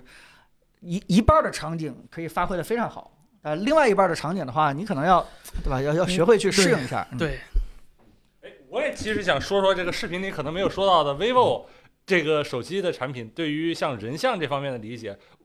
我觉得它这次的这个长焦镜头，我心里面其实挺高分的，因为有这样一个事儿，就是我回去看我爸我妈手机里面相册的照片儿。呃，他们其实互相在弹线对方，就是说你把我的人像，把我的那照片拍得很丑。我一看，其实最大的问题发现就是那个虚化效果没有，就是因为他们之前都是用的双摄的 iPhone 嘛，虚化效果肯定是没有。哪怕是开了人像模式，他们也会觉得比较麻烦。但是当我给他们用人像模式去拍一些这样的照片的话，他们会比较喜欢。这次的 vivo 这个 X 1 0 0 Pro 的人像模式和包括不用人像模式的时候长焦的那个物理虚化效果，就真的是非常出彩。呃，只要用户呢他知道去点到那个三四点几倍的那个长焦镜头上的时候，就会发现拍到了一个哎很不错的照片儿，然后在看照片的时候，就会又反向教育自己说，嗯，呃，哎，我以后就可以多用这样的镜头，多拍几张好看的照片。其实就是，呃，很多在对手机不太熟悉的，尤其是中老年人的话，呃，很有可能就是他们那些镜头，好几个镜头，其实，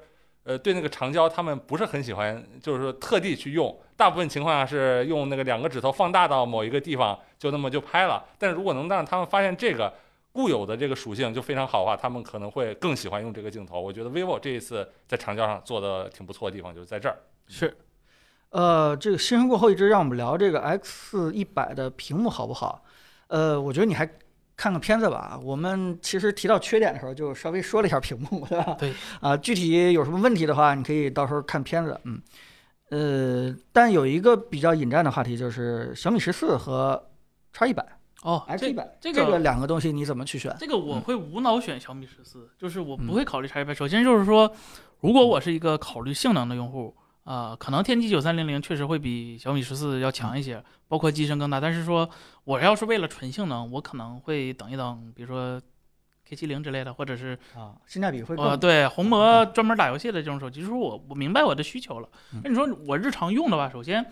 呃，叉一百 Pro 这个产品堆的料其实是呃，觉得就对于它这个定位其实还好的，但是说叉一百它跟小米十四做对比的话，其实它确实很多东西，比如说，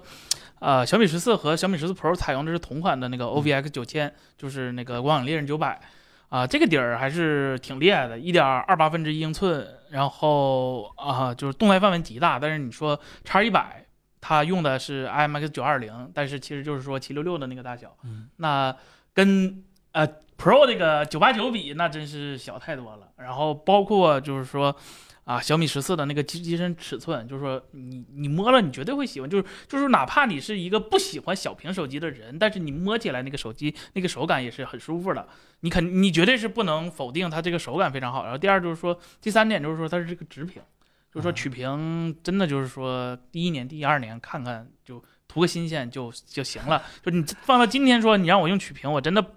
真的是本能的不喜欢用这个曲屏，就是说它既不好看又影响显示效果。对，然后呃，小米十四还有比较好的就是我想想啊，嗯哦，小米十四的屏幕，就是首先小米十四的那个屏幕它呃就是做同尺寸嘛，它叉一百也是一点五 K 嘛，但是说。啊、对于小米十四这个尺寸，其实用一点五 K 是更合适的。然后它正好是那个大小嘛，然后说小米十四这回的那个校色，它也能用 CIE 幺七零的那个二零一五的那个原色模式，所以说它看起来也不会说颜色特别怪。呃，别的的话，我觉得光说这些就足够在普通选普通就是小米十四和小米和叉一百之间选择了。我觉得更难选的是叉一百 Pro 和小米十四 Pro，呃，这个是绝大部分人这个对于我来说，嗯，不太难选，我会无脑选这个叉一百 Pro。哦，嗯主要就是嗯小米十四这一代的外观，我个人不是呃特别、确实确实啊，我就觉得它那个上头的设计已经是没有穷途末路了，就是已经好像完全为功能 铺路了。对，真真的是这样。你要说那个呃，叉一百 Pro 这个什么所谓的什么日环，还它那叫啥来着？非同心圆是吧？啊对，非非同心圆，呃，你说好不好看？其实我觉得还是有些设计感的。对，起码比啊，对，又会回到刚才说这个美丑这部分了，就是我个人会触发我个人的一些曾经的一些这个强势文化，我觉得还挺漂亮的。然后这个这我感觉都没上升到强势文，这单纯是郑老师说那个基本秩序问呃，题。基本知可能是基本秩序问题，对，呃，尤其是嗯，对吧？尤其是这个很多底层的算法，尤其是对呃高光对整个这个嗯、呃测光对这个算法，我我我觉得还是这个呃 X 一百 Pro 啊 Pro 呃这不 Pro 呃 X 一百 Pro 可能吸引我吧，嗯。雷总说过，没有设计的设计就是最好的设计，嗯所以小米设计现在就是，对吧？这个是吧这按照这个 对按照这个路线在走的。对，哎，还有一点，我其实用这几天 vivo 这个 X 一百 Pro，我还想夸的一点是它的相机的 UI 设计，可以说是一直吧就保持的非常简洁，甚至就是比 iPhone 还简洁。如果 iPhone 现在的话，你开了很多功能，比如说那个 RAW 的开关和摄影风的开关，一旦打开以后，它就会常驻在那个顶栏，而那个 vivo 的那个开关上面只有四个按钮。呃，然后呢，其中三个按钮是没有任何颜色的那种单色按钮，一个按钮就是它的色彩风格的按钮是有颜色的，然后点进去以后，你可以选那个蔡司自然色彩，还有那个质感和那个呃呃鲜什么鲜艳模式，我也忘了那叫什么名字。呃，这个其实是挺好的一个设计，可以让很多不是很对这个手机拍照很了解的用户去选择那个三种不同的模式做一个尝试。呃，因为只有那个按钮这个小细节，就是它是彩色的，就很容易脱颖而出，大家可以会试一试。但是有可能的话，有一些手机的那个按钮过于繁杂，大家都不知道最关心最关键的功能，这个手机最核心的点在哪儿。这也是我觉得 vivo 在这个拍照这方面确实挺有理解的一个地方，包括它的一些主要功能，嗯什么构图辅助线之类的东西，都在那个按钮里面地平线矫正，对，很整齐，很整齐，就完全没有像其他手机杂乱一样。呃，就是有些品牌手机就是功能特多，有些品牌手机，比如 iPhone，就没有一个能在嗯让我在这个设相机界面一键跳到那个详细设置的菜单，就没这个嗯功能。vivo 我真的觉得这一点做的真的挺好的。对 vivo 曲屏对吧？一票否决啊，确实是这点有点小遗憾啊。他要是大大方方的做一个直板屏对吧？自信一点，我我觉得反而还是挺高端的一种感觉。对，然后呃，拍照的话，大概率是呃叉一百 Pro 没什么，但是说拍视频的话，呃，我建议还是就是说考虑别的，因为叉一百这回的叉一百和叉一百 Pro 是不支持 HDR 视频，就不是啊杜比世界，就是 HDR 十录制也没有。这个就说实话，我怎么讲，就是说你从现在来看，SDR 录录好，我觉得呃。这基本看就是你看看现在录的 S SDR 视频，就看个回忆，我觉得没有问题。但是说，啊、我是我是把这些东西看得比较重的，它它某种程度上是我的数字资产之类的，就是说我可能等我的几十年后或者是十几年后，我自己想看的时候，我希望当现在的这个东西对当时对未来的那个东西还有一个比较好的一个支持，就是比如说前几天出差，就是说我就想我我在广州塔上，我就说我这人生这这这几十年我能上这这塔多少次呢？我对吧？我一共可能也超过不了十次。那我为这次如果没录好，我下一次录又不知道是什么机会，又有有什么，我就感觉是说每一次这个精彩瞬间，如果你不能拿你当时最高的规格录，以后想起来的时候啊都会有点小后悔。摄影是吧？对对对，好呃，曲面做的黑边儿不如这个极窄的直屏，是是有点这种感觉。嗯，这个是呃 vivo X 一百，vivo 什么时候发的？周一就啊，周一就发了。对，嗯，好吧，大家还是一会儿有什么想问的，我们聊天的时候可以大家去聊啊。然后下一个新闻，下一个新闻新闻，对，就是哎哎，不好意思是吧？我也点了一下，这小新闻是吧？这这这这小新闻，哎对这小新闻，这是大新闻。对，就是 OPPO 啊昨天吧，对吧？开开幕了他们的 ODC OPPO 开发者大会二零二三，嗯在上海，然后凯伦去现场了，但是他今天有事儿，但是我们我看直播了，所以说基本发啥了，就对，我直播就东西该发啥都我都看了。首先，呃，我觉得 ODC 挺有意思的，最最或者是最最开心的就是海洲老师又上场。啊，对我也看这到了个很很很开心，就是说，呃，我我我一直坚坚持，这可能也是强势文化对弱势文化冲击，就是说，呃，如作为一个软件厂商或者作为一个终端厂商，你在现场上展示自己的内容的时候，不用实机表示，不用实机来演示的话，嗯，是多少欠缺点说服力了。对对，但是说欧海州老师把这个非常好传统带过来，了，对对对，啊我就说非常好。然后说具体功能的话，首先，呃，就 GPT 本地 GPT 也也有了，是吧？安第斯 GPT，啊。对，然后啊 c a r l o S 十四新的一些设计，然后包括一些类似于灵动岛但不是岛的小卡片的小提示，嗯，然后说 OPPO 手机默认能跟 Windows Windows 做那个 U Phone 的连接了，然后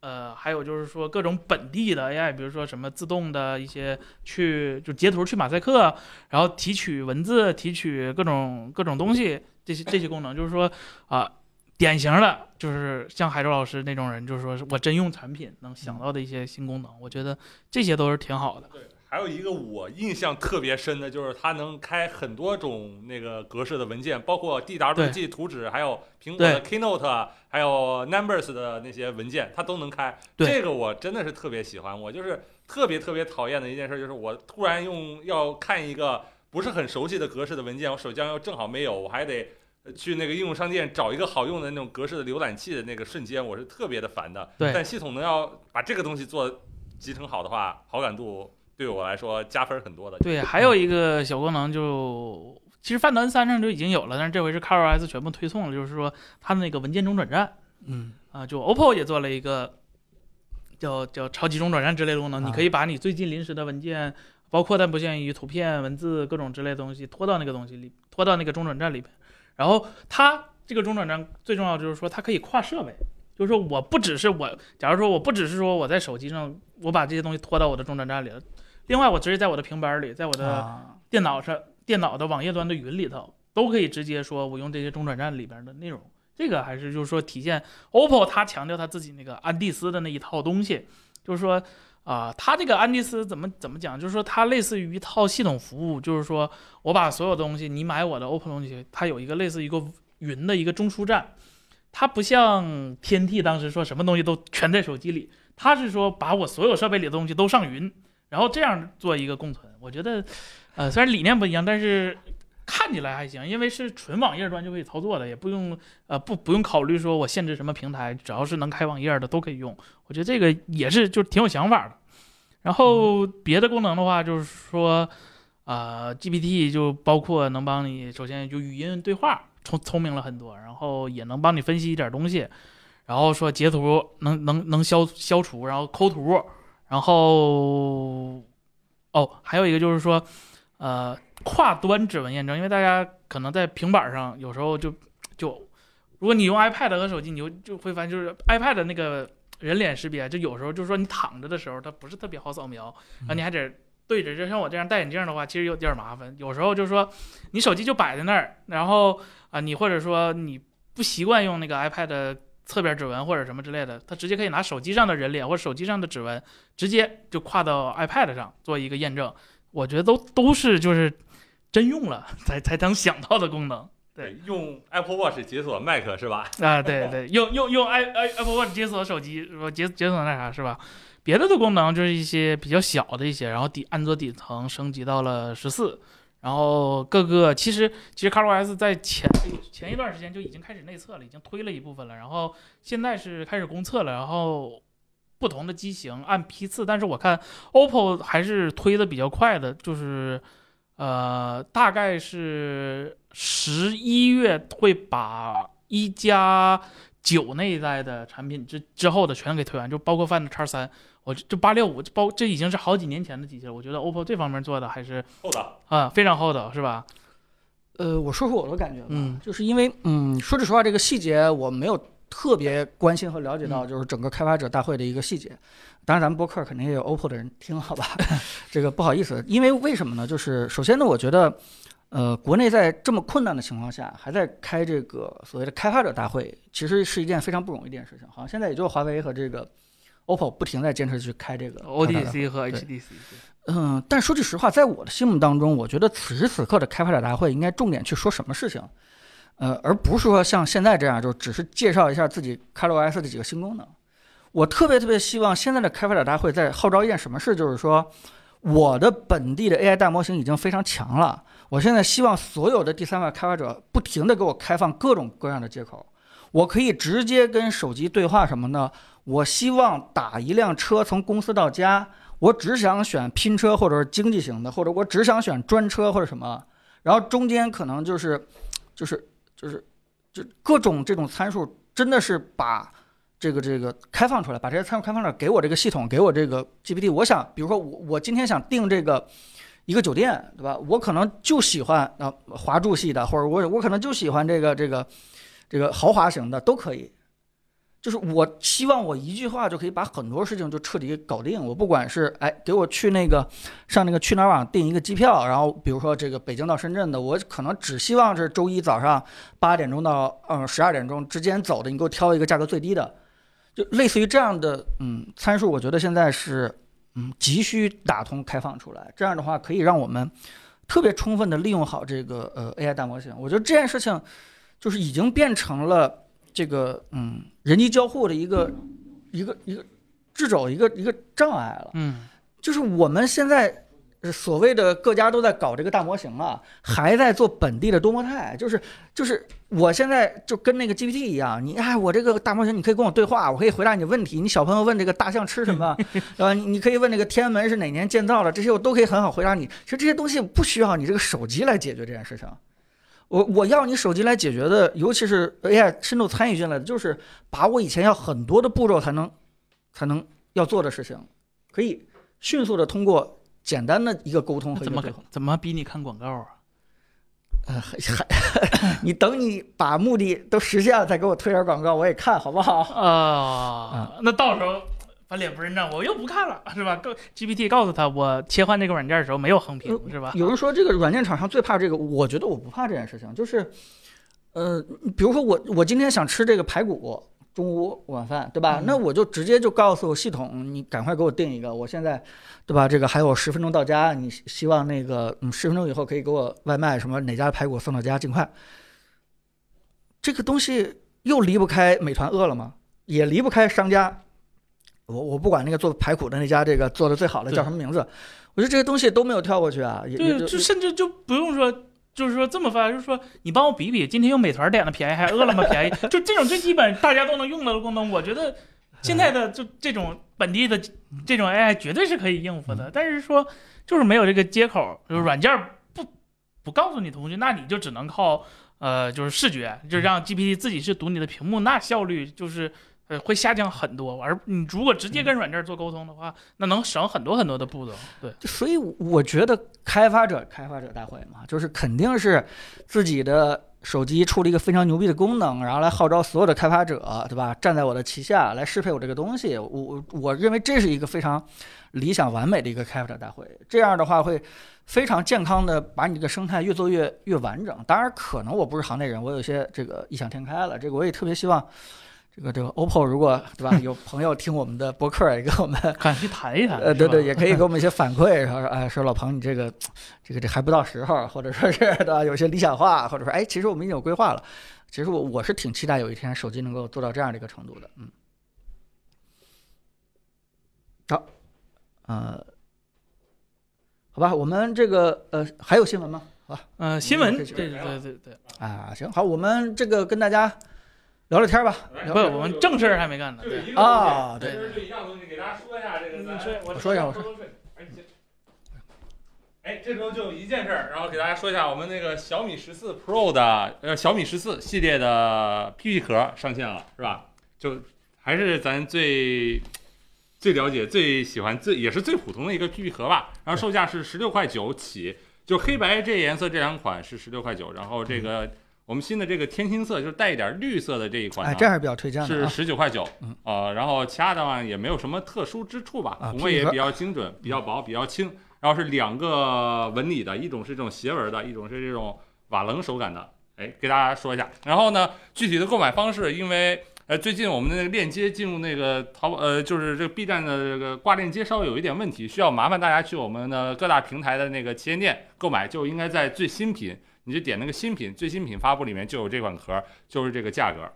哎，哎，好好，，今天就没有什么特别多的事儿。对购物车里面，好吧？行，哎，好，然后切下 PPT，然后是下一个，那就咱就是聊天了，是吧？对，聊天了，哎好跟大家这个沟通沟通，互动一下。嗯嗯，行，大家有什么问题都可以来问吧。啊，十五 Pro 数字语非常喜欢，啊非常感谢啊，这个给十五也出一个。哎，好的好的，回去啊，回去赶快。确实是现在是呃小米十四，然后这个好多用户都特别希望这个。这个有这个数字语，但是说句实话，为什么没做啊？说句话简单一点，就是我们知道自己的壳定位的比较高端，然后上次那个直播间有一个人啊，我问你们这个壳为什么定三百多？其实他确实不太懂壳。那如果你要是只要一个凯夫拉纹理印刷的话，其实你二十多块钱就可以买一个非常好的了。呃，那是印印上呃，去的，印刷上去不是的真的。但如果你真的是买一个嗯方纶纤维纯材料编织完做出来的嗯，那其实你可能要花一百块钱左右才能买到一个比较好的。嗯。但是如果你不想要这个一千两百 D 或者说一千五百 D 那么厚的这个纹理，想要大的是吧？对想要那种细的、超薄的、超轻的，也就是五百 D 甚至六百 D 这种细纹的，那嗯你可能就要上到一百七八的这样，一是是现在可能最便宜的一百九十九差不多，嗯嗯。可能上的这个。但如果你要在这个基础上还希望有，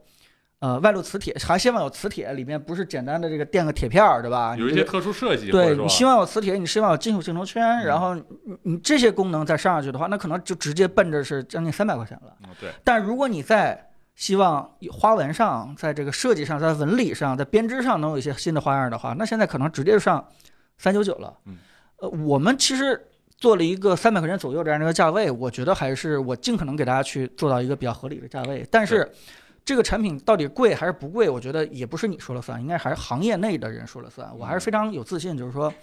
哪怕做凯夫拉，呃，就是咱们说方乐纤维啊，哪怕做方乐纤维这么长时间的人。他也会觉得我们的产品是物有所值的，好吧？那我们也知道自己的产品定位相对比较高，但是我们就担心，就是说，啊，会不会只有一些买 Pro 的人，他 会不会这个买价位高的这个用户的才可能会去考虑我们这个这个产品的？所以我们是比较保守的，一点一点的去往下去试探。但是你说这个需求，我肯定是啊收集到了，我我们一定会尽可能的把一些这个对吧十五啊，像小米十四啊这块儿尽可能去对我们先，发掘住好吧看？看，嗯，嗯对，确实，我也想说的一点就是，能跟这数字语做到那个它的一些特性相同的壳，基本上也就在市面上就那几款，大家也就耳熟能详了，大家去可以比较一下，对吧？然后有朋友我看问天猫和淘宝店哪个是真的，都是真的，是吧？爱否旗舰店和爱否商城都是真的啊，都是真的嗯。然后看有个朋友问是什么？哎，怎么评价苹果禁止摇一摇广告？今天咱聊这个话题了吗？还没聊是吧？还没呢，还没呢。哎呀，聊一下吧。这个双十一的时候，啊确实就是我每次切换一个软件儿都跳回到淘宝，就我一直以为是我手机坏了，就说这这怎么了？怎么就就但凡以前有这个 bug，我应该也能会发现，怎么今天突然天天让我看淘宝，天天让我看淘宝？我说这我淘宝里有多少钱，你心里还没数吗？是吧？你还让我看淘宝？那这这结果苹果是吧？出出了啊，可能会回升，哦关一下啊。然后苹果第二天是吧，就出了个新闻说禁止叫什么？禁止摇一摇广告。对对，或者说他已经说了，约谈了各大头部厂商，就不允许再做那个摇一摇广告了。然后我也说一下，就是那天我我们的片儿发了嘛，我在看我的片儿，然后一边看我的片儿，一边和朋友聊天儿，来一条信息我就切回去聊个天儿，然后我完了以后回去我要把屏幕横过来，完了进去了，就一我把我们的一个八分钟、啊十分钟的视频看完，我被跳转了二十多次、三十多次的那个京东 B 站嗯啊，就是 B 站，我当时差点就爱否上单了，是吧？不说脏话是吧？这个这个东西，我觉得大家线下都已经知道了嗯啊，但无非就是说，嗯，这东西还是一个，嗯，怎么说呢，做事底线的一个问题就。没有底线，因为对，因为我也看到了，就是国内其实某个 app，它其实是给这些突发奇想的，让用户去不经意的点广告这样的一种创意和想法是，呃，发各种奖状、奖金和年终奖，然后这个也是因为这种刺激的行为，就诞生了一些无数的这种我们可能想都想不到的一种这个叫捷径。这这件事情可能在，嗯呃，咱们不是说嗯崇洋媚外啊，可能就是说，在苹果的这视野当中是是是没有覆盖到的，是没有想到的这件事情。那苹果发现了，他自己也就堵着堵着这个漏洞了。嗯但其实我也担心，就是那苹果堵了的话，那那安卓厂商他怎么去去堵这件事情，对吧？最终我们还是希望有一个人能够，对吧？有一个角色能够站出来，能够帮助我们消费者把这件事定成一个规范啊，这个尽可能的去把这些从根源上彻底这个弥补下来。当然，我也特别希望，对吧？有些事情可能是法律管不到的，可能是需要我们这样媒体的舆论环境来管一管那。就是我们确实是应该把这种行为啊当成一种非常糟糕的、很不耻的这种行为，对吧？谁要这么干的话，可能我们得也得曝光它，我们得这个对吧？稍微这个刺激刺激它，可能慢慢慢慢大家才不敢去不敢去这么嚣张。嗯嗯，确实，我来说一下两点吧。一点就是怎么处理这件事儿的。其实小米手机是可以直接禁止那个应用某一个应用去访问传感器的。嗯，呃，那么哎就肯定不可能做到那个摇一摇跳转广告了。当然，如果程序里面有什么需要其他需要那个旋转手机检测这个的话，那可能也那个功能同时也就用不了了。有的时候有的软件恶心，就是检测到你这个功能不能用了之后，它会不给你开，就 说这东西治标不治本。呃，对，确确实一点治标不治本是一点，但是小米做这个事儿确实是好事儿，也是好事儿。但是呢，它背后可能就是会透露出一些什么事儿，就是你们这些软件厂商就跳吧，我有办法可以那个把你这个东西给屏蔽了，啊就你就相当于放任这个跳了，放放任这个跳摇一摇跳转这件事儿了。而摇一摇跳转这件事儿本身就是应该一个从被源头禁止的一个事儿，它就不该发生的事儿，不应该是发生了以后各家手机厂商去怎么想着通过软件功能去屏蔽传感器之类，不应该是做这样，而是就事先就不应该让它发生。包括你的应用商店里面审核的时候就不应该允许这样的软件上架，这个 东西于什么于情于理都不是一个特别有效的。于情于理，因为挣钱。呃，呃我我怎么说呢？就是它挣不挣钱这件事儿吧。如果是大家去看一些海外的那个视频网站，就会看到，呃，有些广告，如果你不看到一定的时长，或者说不主动点点击，其实那个平台不会给那个广告商，呃，或者说不会给那个品牌商扣他的钱。就是你这是一个无效广告，就是根本就没有达成有效的转化，人也没点进去，也没看很长时间，那这人就没记住这个广告是吧？他也不会给那个广告商的账户里面去扣钱。挺好。我们确实得鼓励像小米这样的，真的是可以把这种东西就直接禁掉，是吧？确实，然后呢，像那个，比如说有一些广告做的确实特别好，呃，或者说它的投放特别精准。比如说我在那个某个视频平台上看的话，它会投放一些像，比如我是他知道我是个视频创作者，比如说那些背景音乐库的网站，或者说那种各种音乐插件的网站，他知道我用这个，我还真用了，我还真付钱了，那么这就是一次有效的广告投放。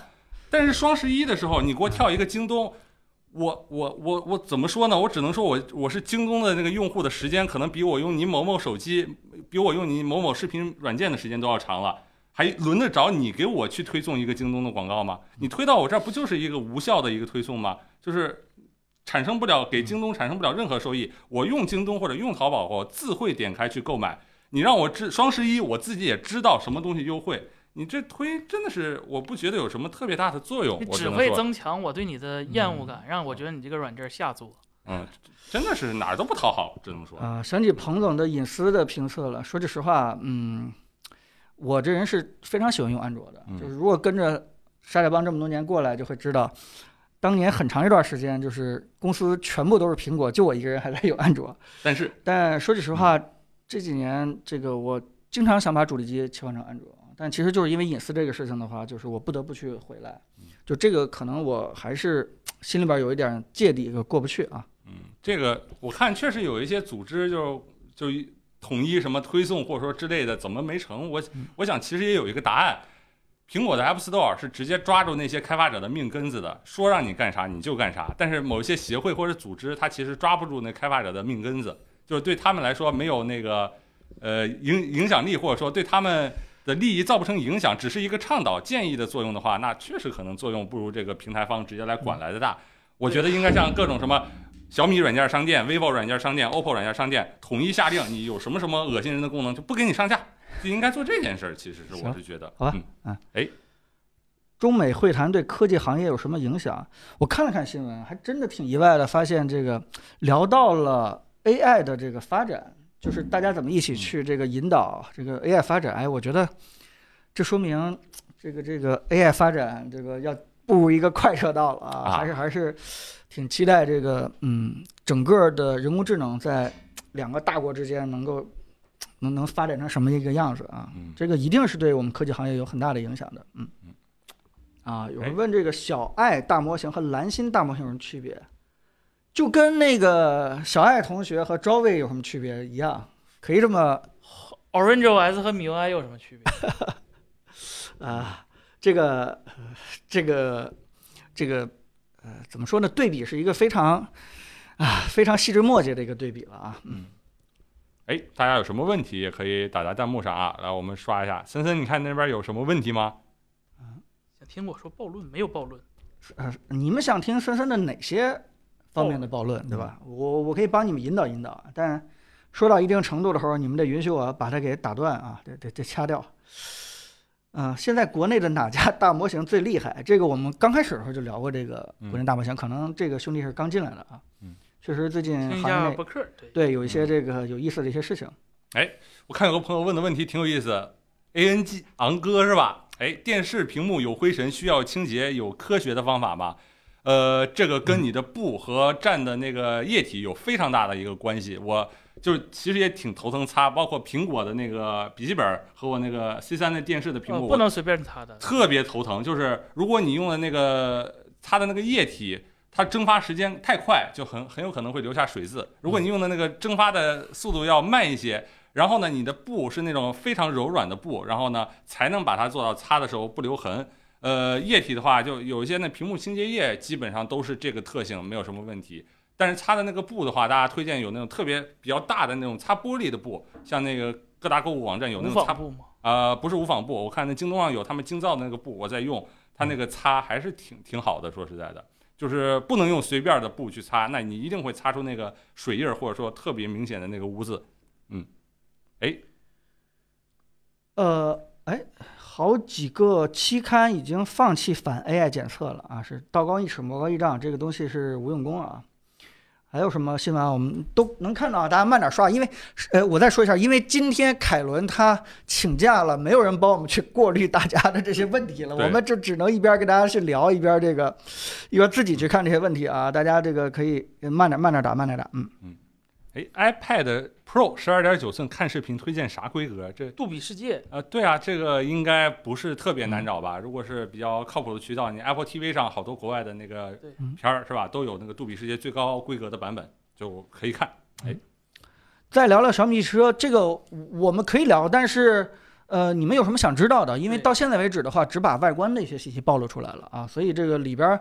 嗯，我们是特别想知道它里边的一些参数啊，不管是智能化的方面的，还是这个车加手机一体化的，还是这个这本身的驾驶这些参数，可惜现在都没有爆出来啊。嗯。阿里改组这个这个不不不太属于我们这个科技行业新闻里边的啊。哎，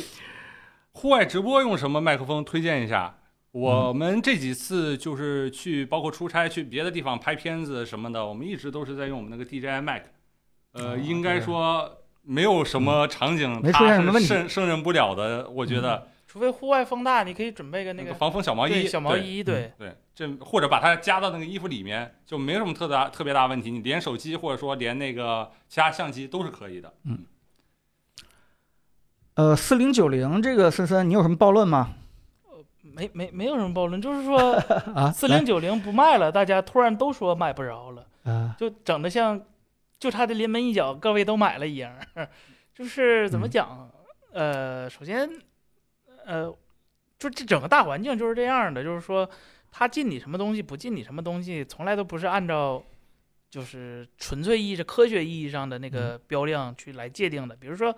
你四零九零进了，那为什么那个 RTX 六千还搁那儿呢？是吧？这个无非就是说，呃，那边他们干活儿需要给他们的领导做批示，是吧？他们也有他们的呃 KPI，所以说就是进了就进了。然后这个东西就是说，哪怕进了之后，你该买还是能买得着的。四零九零不是说今天买，今天是吧被禁了或者不卖了，你就买不着了，不是这个东西，想买的人怎么买都能买着，不想买的人，你加钱了之后，你大概率也不会想买了，要买早买了。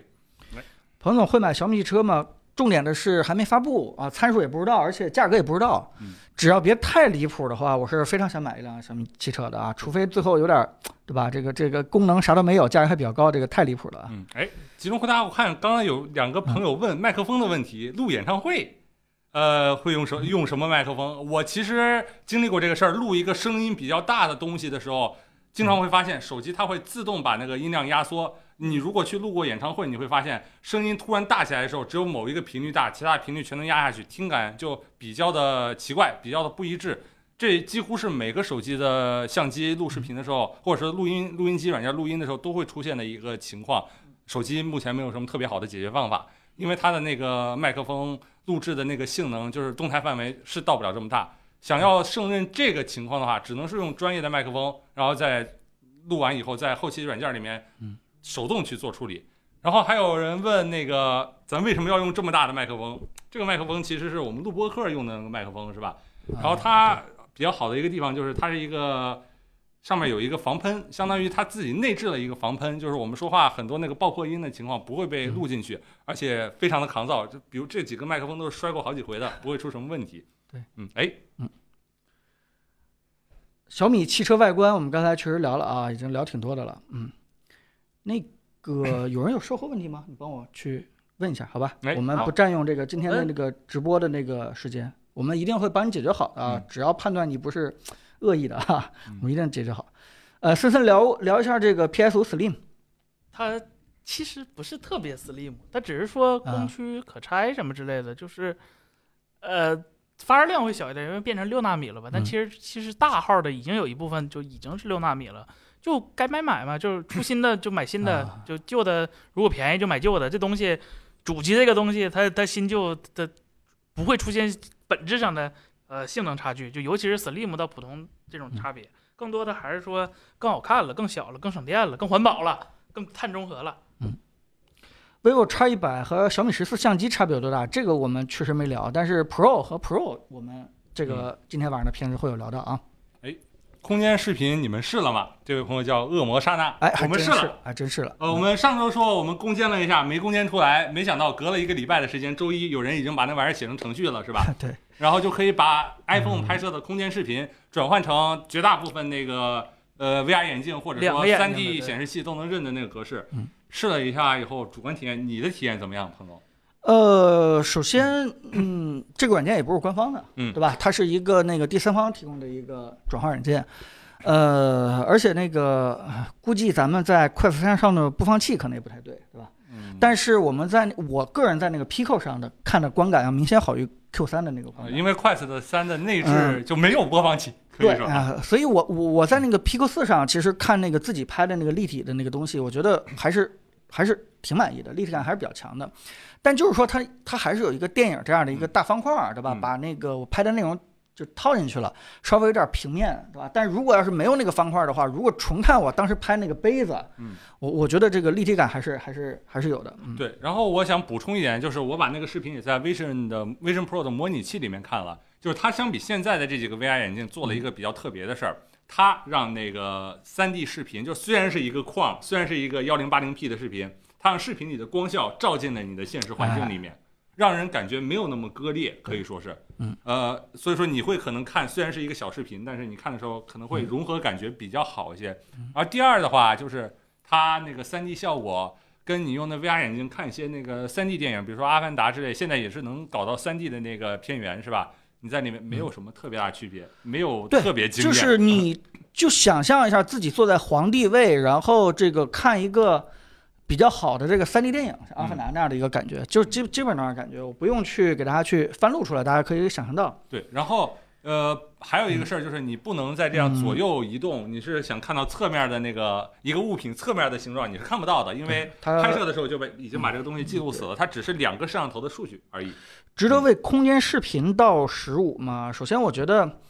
嗯，分两个层面来说吧。第一，这空间视频是绝对，嗯，嗯绝对用不着的，因为我们没有那么多的这个拍立体电影的这种需求。嗯但是我觉得那个深感照片，我还是强调一下这两个东西。嗯，深感照片的话，就是那个 Live Photo 那样的东西，我觉得还是挺有必要的，甚至未来可能会成为我主力记录一些经典时刻的一个重要工具。但是那个是用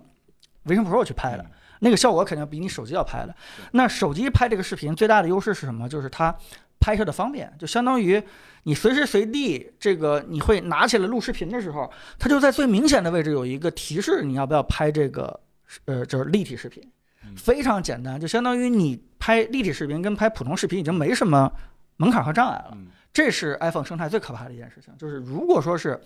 你习惯用 Vision Pro 这样的 VR 设备了的话，那我觉得这件事情会潜移默化的、慢慢慢慢的让你形成一个这个拍摄的一个习惯。嗯，对，然后我看了一下那个视频的视差究竟有多少，我们分析了一下也，嗯呃，发现它还是就是视差不是很大，呃，可以说就是用那个超广和主摄，嗯。对，摄像头的实际视差加上一些计算，呃，加上一些计算，然后嗯。有一个眼睛的那个画面的那个质量是明显差于另一个眼睛的，对，所以我们是大概也是这样的推测吧。然后一它只能拍幺零八零 P 的原因，第一个可能就是它同时要录两个视频，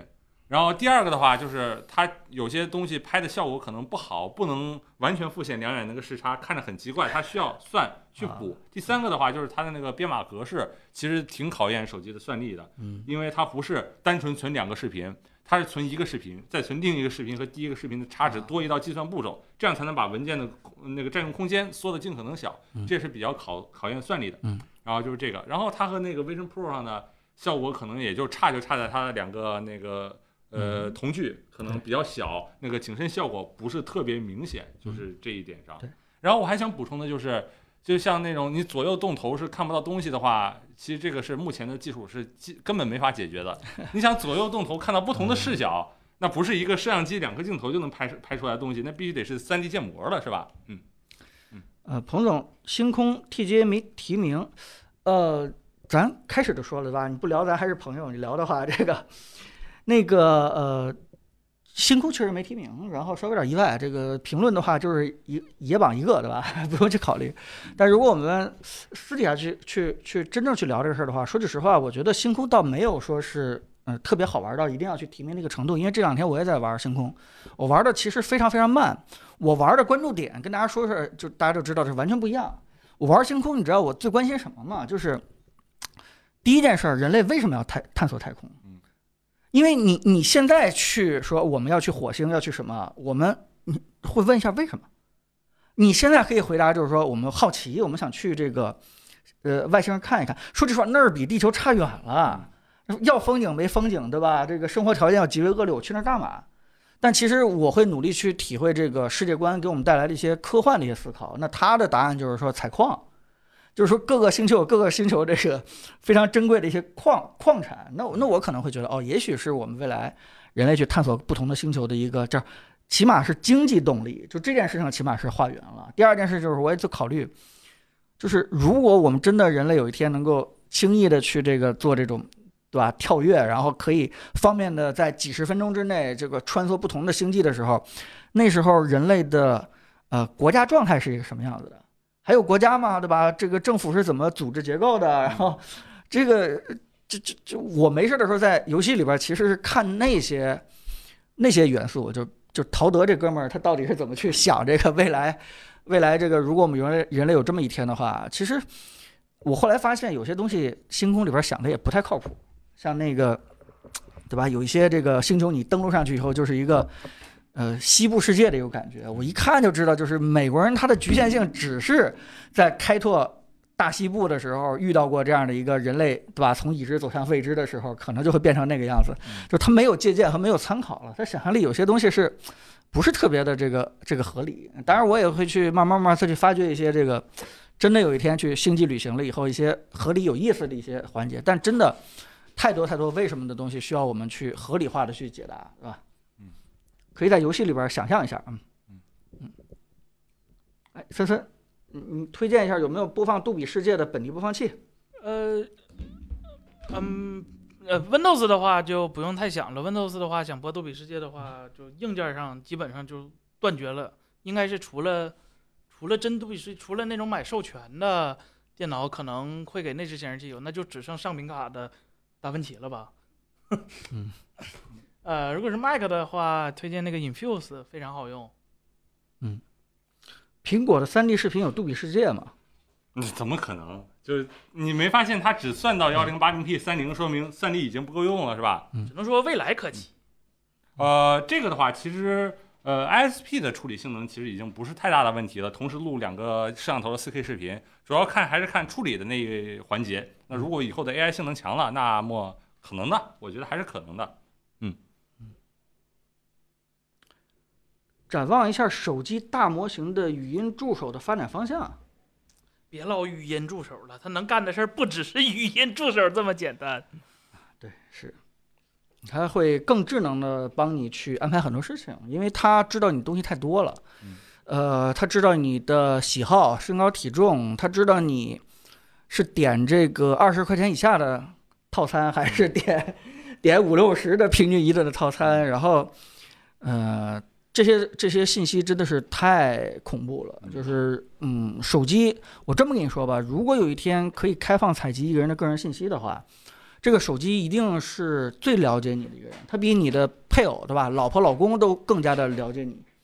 就这件事情是很可怕的，但是呢。呃，这个人工智能又需要这些东西，所以为什么大家可以看到，就是很多的呃大模型都在强调说我是本地化计算，嗯，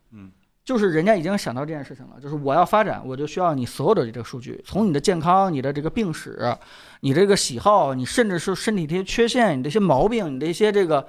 奇葩叫什么叫叫癖好这些东西，他都希望了解，这样才能更好去给你服务，所以他。一定要强调，我这些参数是在你本地进行运算的，我用不着去上云去这个广播到全世界，把你当成一个参考样本。这这这，所以大家一看到这个 AI 模型啊，就就提本地化，你就知道它背后在在告诉你什么事情啊。嗯所以你说是这个未来的发展方向，我觉得未来发展方向就是第一本地，第二把你所有的信息和参数都开放出来，都都拿到，然后它会越来越懂你，越来越了解你，就相当于在这个设备当中，你就是一个，对吧？这个这个就就就是你是他的这个最好的研究对象，他是你最好的一个啊、助手助理。Picture Show 图像说，手机有什么办法做索尼相机的监视器吗？森森，去我微博，我有一个微博特意把索尼相机里、索尼手机里那个软件给提取出来了，什么手机都能装，只要支持，只要你手机有 USB 口就能用。就这么简单吗？是吧？原来你不需要购买一台索尼手机是吧？什么傻子卖索尼手机？啊，开玩笑。然后，如果你觉得这个方法不太方便，或者说你还想要更无线的办法，其实那个除了官方软件，你可以买一个大疆的小图传。我们郑老师以前在用那个小图传也挺好用的，就是可以在手机上预览那个摄像机，不光是索尼，其他品牌也都可以的画面。嗯，哎，安卓厂商为什么不做个好用的 log？没有动力。呃，这个我也想回答一下，就是想把这个 log 这个东西做好，或者是做的可用的话，不光是你在这个呃手机的图像或者说拍照这个影像处理方面有一定的技术，更重要的是背后的一套生态，就是你这个东西能拿来拍了 log 以后能拿来干什么，或者说在哪些软件里面，就是说你看调的话能能有什么多好的效果。呃，目前的话还是这个苹果，它首先一个硬件的效果也不错，第二它能推出的这个 log，马上就各大剪辑软件就能把这个 lat 加进去，或者说把这个规范相相当于规范好，你想干什么就干什么。那别家的那个有些有些手机厂商的 log 可能就推出了好几年，还没有个 lat 文件都找不着，是吧？不知道在干什么。是这样确实是。嗯呃，对，视频都还拍不好，还出 log。雷鸟的眼镜，说句实话，其实会有很多很多家都会出类似的这个产品，这个已经比较成熟了啊。大家在产品力上其实有点儿趋同啊，有点儿趋同。呃，本地大模型换手机要重新训练嘛？啊，这个不用，这个早就想好了，用安全的方式去换过去。嗯嗯，来继续看看挑一些问题。嗯哎，要不然森森那个上来回答一些问题，我下去看一下片子怎么样了。对对对，你看一下这个要不要审片了？我们这个心里边还一直觉得，对吧？今天晚上得赶紧把片子弄完。嗯，还有个人问 Apple TV 的二点零是 HDMI 二点零吗？够不够？呃，当然够了。你的电影只有二十四帧，顶多流媒体三十帧或者是六十帧，啊、就带宽都是够的。嗯 AR 软件单纯玩 NS 够用吗？我觉得这还是够用的。本来对 NS 也嗯没幺零八零 P 对，没什么太多要求啊。嗯、八 G 三的手机支持本地大模型吗？啊、支持。嗯，但关键问题就是得看你的手机在本地上放了，对吧？什么样的一个参数规模的，对吧？对擅长什么能力的一个大模型？对啊还是想听爱否聊 OPPO 的安第斯云。你要不然给大家多聊聊呃开始大呃，会聊到的。安第斯云它，嗯，就是本来啊 OPPO 的几大是并行的项目，就是安第斯、潘塔纳尔，嗯，还有马里亚纳。啊，呃，但马里亚纳呃夭折了，现在主推的是那个、他那个那两个安蒂斯和那个潘达纳尔，呃，潘达纳尔更多的是给开发者和 To B 就是用户，就、嗯。这个就是刚才朋友说，就是说，呃，厂商能不能 AI，但但他没嗯。没到 AI 那步，就是说能不能给我一些端口让我知道一些这些的事儿。然后这个安第斯云就是 OPPO 自己本地做的一套，你可以理解为云，就是说它不光是承载了。啊，你的云的存储，它有一些云的计算，比如说，大家知道那个 OPPO 的手机或一加的手机，现在买是送两年的那个网游加速器了。啊这个网游加速器不是说像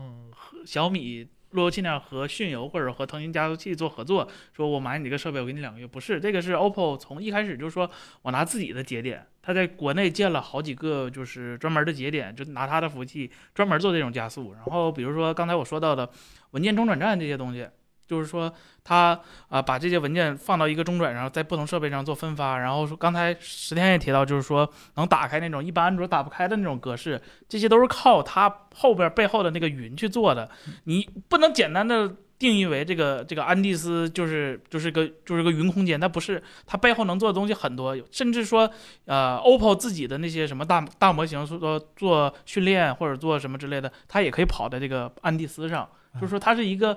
啊、直白一点讲，最最经典化一点就是它是一个 OPPO 自己的计算的一个呃叫资源。嗯呃，暴雪国服还有戏吗？哎，我希望它有戏，但是传了半天，最后也没事儿了。但是前几天有一个小消息，就是说虽然就是没有回归的迹象，但是国服的版本号不知道为什么突然更新了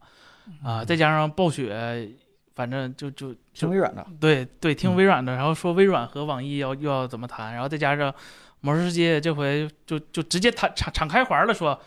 哥们儿有钱了，哥可以随便写写东西了，我有好多志向啊，有钱有人给我钱了，我就不用担心 营收这方面问题了。就说，哎，确实，但是我很好奇，就是说会不会就是暴雪他给微软之后，微软自己去运营这种国内的事儿，然后就不交第三方厂商了。呃，是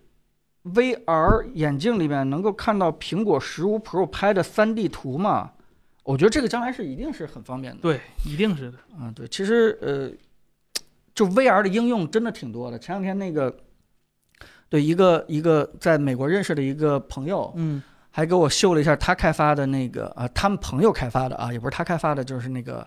呃 AR 的一个应用。其实我们现在都在想啊，上了 AR 以后到底有什么好玩的一些应用？到底有什么？他做的是一个什么呢？就是嗯音乐训练的东西，就相当于你拿着一把吉他，啊，然后那时候当你戴上 AR 眼镜的时候，该拨哪根弦，然后就跟那个玩音游一样。啊，就是你看到哪儿的时候，其实你的左手和右手该怎么动的话，其实能够完全能够对应上。就是你学一个真正的乐器的时候，其实借助 AR 是非常简单的一件事情，就跟玩儿对吧玩音游一样的。那么你将来用这个东西去练钢琴，或者练一些其他的什么这个号啊或笛子，也也可能小提琴啊，也可能就。就就就就很方便，所以这只是一个小小的一个切片，就是我觉得未来大家只要脑洞开起来的话，AR 应用真的是啊前途不可限量啊，大家都可以好好想一想，玩一玩。啊、行，那个是这样，今天我们差不多两个小时也快结束了啊，就是因为这个我们大家还在外面这个等着我审片儿，所以咱们要不然最后再回答两三个问题，好吧？今天可以就结束一下聊天了。嗯用大模型处理表格类数据很考验模型的能力吗？反正从目前来看，我只我比我只比较相信 GPT，也只给 GPT 付费了。但是说 GPT 对这个表格的处理是嗯没有任何问题的，至少我对于我处理的这几个难度的表格是没有任何问题的。做一些简单的计算，帮你整理都是非常好的。嗯，准确来说的话，你让大模型做任何东西都挺考验它的这个它的能力的啊。呃，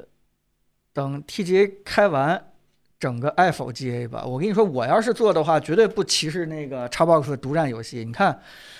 ，Xbox 的独占游戏从来没上过这个榜单啊，真是。怎么看好多国产软件在后台偷跑 PCDN？呃，这个就首先啊，这这也不是今年，也不是最近才有的事儿了，就是很早很早以前就已经有了。呃，偷跑怎么办？这个你只能靠工信部来解决，或者是你自己有什么强制的手段，比如说跟小米的那个保护一样，就是说它跟那个刚才那个开屏广告是一个性质，就是说它它没有明确在法律不允许范围之内，但是它一定是一个恶心你的行为。那这个东西，它法律永远是滞后的嘛，所以你就需要有一个强有力的机构去及时制止这些软件。但是凭道德良心的这种这这这这种东西，你就啊就自己多学点儿，自己学好怎么防范。呃，我们看好小米汽车，小米汽车做呃，小米做汽车会有哪些优势？嗯，说句实话，在雷军刚开始宣布做小米汽车的时候，就稍微表示了一下担心。这个东西并不是说看好不看好，因为嗯其实我们都特别希望小米能够做好一个汽车，这个优势不用我去说。雷军自己已经说完了，就是我们就是有生态优势，对吧？嗯我们自己做汽车的话，可以很好的跟我们的米家、跟我们的这个小米手机结合的非常好，那你就可以敞开脑洞，看看这些东西怎么去结合在一起，玩出什么花样来。这个东西我不是很担心，而且呃，小米非常强的是供应链这块儿，对吧？嗯也可能以前这个电池啊、什么各种小的部件呀、天窗啊这东西没有被砍下价格来，小米参与的话一下就比较平价了，就是这都是小米的一个优势，但是这些优势在车上并不一定能够嗯体现的非常好。大家可能还不是特别清楚这件事情对小米的啊、严重性是什么，就是小米的雷军说这件事情真的是赌上了这个他的这个职业的声誉、生涯的声誉。我觉得这件事情是一点儿都不夸张的，甚至把整个小米这个公司的前途命运全都赌进去了。因为做车是一个投入非常非常大的一件事情。嗯这个呃呃，他们在说的时候也说了，就是首战即决战。他们做的任何的这个产品和步骤的时候，雷军都给他们说了一句话，叫做“你们的思维模式是要想，我有一百个亿给到你，你只做一款车，你连第二款车都不用去想，那你会去做什么样子？”所以这件事情就说明了，嗯，说句实话，小米这件事情是只能成功不能失败的，因为如果一失败的话，相当于你在手机或者整个的这个嗯大家电和生态领域辛辛苦苦干了十年的这个利润和成果，可能一下子都要彻底赔光。就是未来大家对你整个的产品可能也都不再信任了。就是如果你就是出问题了啊，所以这件事情真的是嗯决定了不光是雷军的职业生涯，更多的是整个小米的一个公司的一个生死，对吧？也是我们所有喜欢小米的人，他都特别希望小米能够做好的一件事情。嗯，所以现在已经不是说你来问我说看不看好小米这件事情了，是我们都希望它好。我们也看到了一些很危险的一些信号和这些问题，但是我觉得这些东西是，呃，有的改的啊。希望这个小米在产品的在细节，尤其是在这个媒体宣传策略上，在这个形象对形象对标上，啊，一定一定要别再强调跑分儿性价比，别再强调这个。嗯，叫做用了什么什么牛逼的一些部件，然后跟别人比配料，配配对把对，把这个什么六十万的配置我拉到很低了，就真的求求小米了，千万不要走这个套路。这个套路在呃手机上试验成功，在汽车上一定一定是跑不通的。我们所说的希望你能够把口碑做好，更重要的是，你跟一些高档豪华车去对标什么呢？对品质，对吧？对细节，对对一些拼一些你对产品的理解，推一些呃拼一些这个技术创新，这个人无我有的一些东西，这个才是你该干的一些事情。我觉得。啊，希望能够能够，对吧？能够 按照我们的想象的东西去出吧。嗯，嗯、感觉现在的车能够做起来都 SUV 啊。刚才正好也问了，嗯小米会不会出 SUV？呃，起码目前是没有这个计划啊，甚至都不是暂时，因为只考虑这一款。对他们也提到了，就是现在他们就全力的把这这这一款车做好，它叫速七嘛。嗯，我不知道未来会不会有速三、速五什么之类这样的东西，但是，呃呃，但是他们目前真的就是集中精力把这款车做好，包括这个整个营销什么之类的。我觉得这款车，有人还在说呢，哎，是不是这款车是一个走形象的一个东西？嗯，未来还会有这个更平价的东西，这个更便宜的东西，这个让我们大众去去买。说句实话，以我跟他们私底下的聊天，不保真啊，就是我们也只是从只言片语当中去推测，好像真没有了。啊、大家全都在赌这一款车，既有口碑又有销量，就真的能够把小米汽车这个开局打好，能够把整个这个市场能够盘活。嗯，小米品牌对汽车来说是负资产吗？那肯定不是啊。肯定不是。我觉得你辩证法还是应该学好。嗯，就是小米这个品牌意味着很多很多，对吧？对吧？你可能会觉得是一个性价比的一个品牌，但它其实还意味着，呃极其强的供应链管理关系。呃，这个非常亲民的这种嗯价格和配置的这样的一个。呃，洞察力，对吧？这个很强的这种迭代能力，然后非常倾听用户的一个声音，然后啊有软件的能力，对软件的这个整合的这个能力，整个这个生态真的能够，嗯、做的对吧？结合性做得非常好。你看当年，我觉得真的雷军一句话就是我一定要把叫什么叫智能家居那个芯片的成本做到十块钱一里。当然，现在已经远远到不了十块钱了。是当年那个时代，我去，我觉得这就是一个非常非常有魄力的一件事情，就导致整个小米的智能的生态一下就开花了，什么东西都接入到一个小米米家里边去啊，就应该以这样的魄力去做车。嗯，行，我们最后再挑一个问题吧，孙孙。嗯，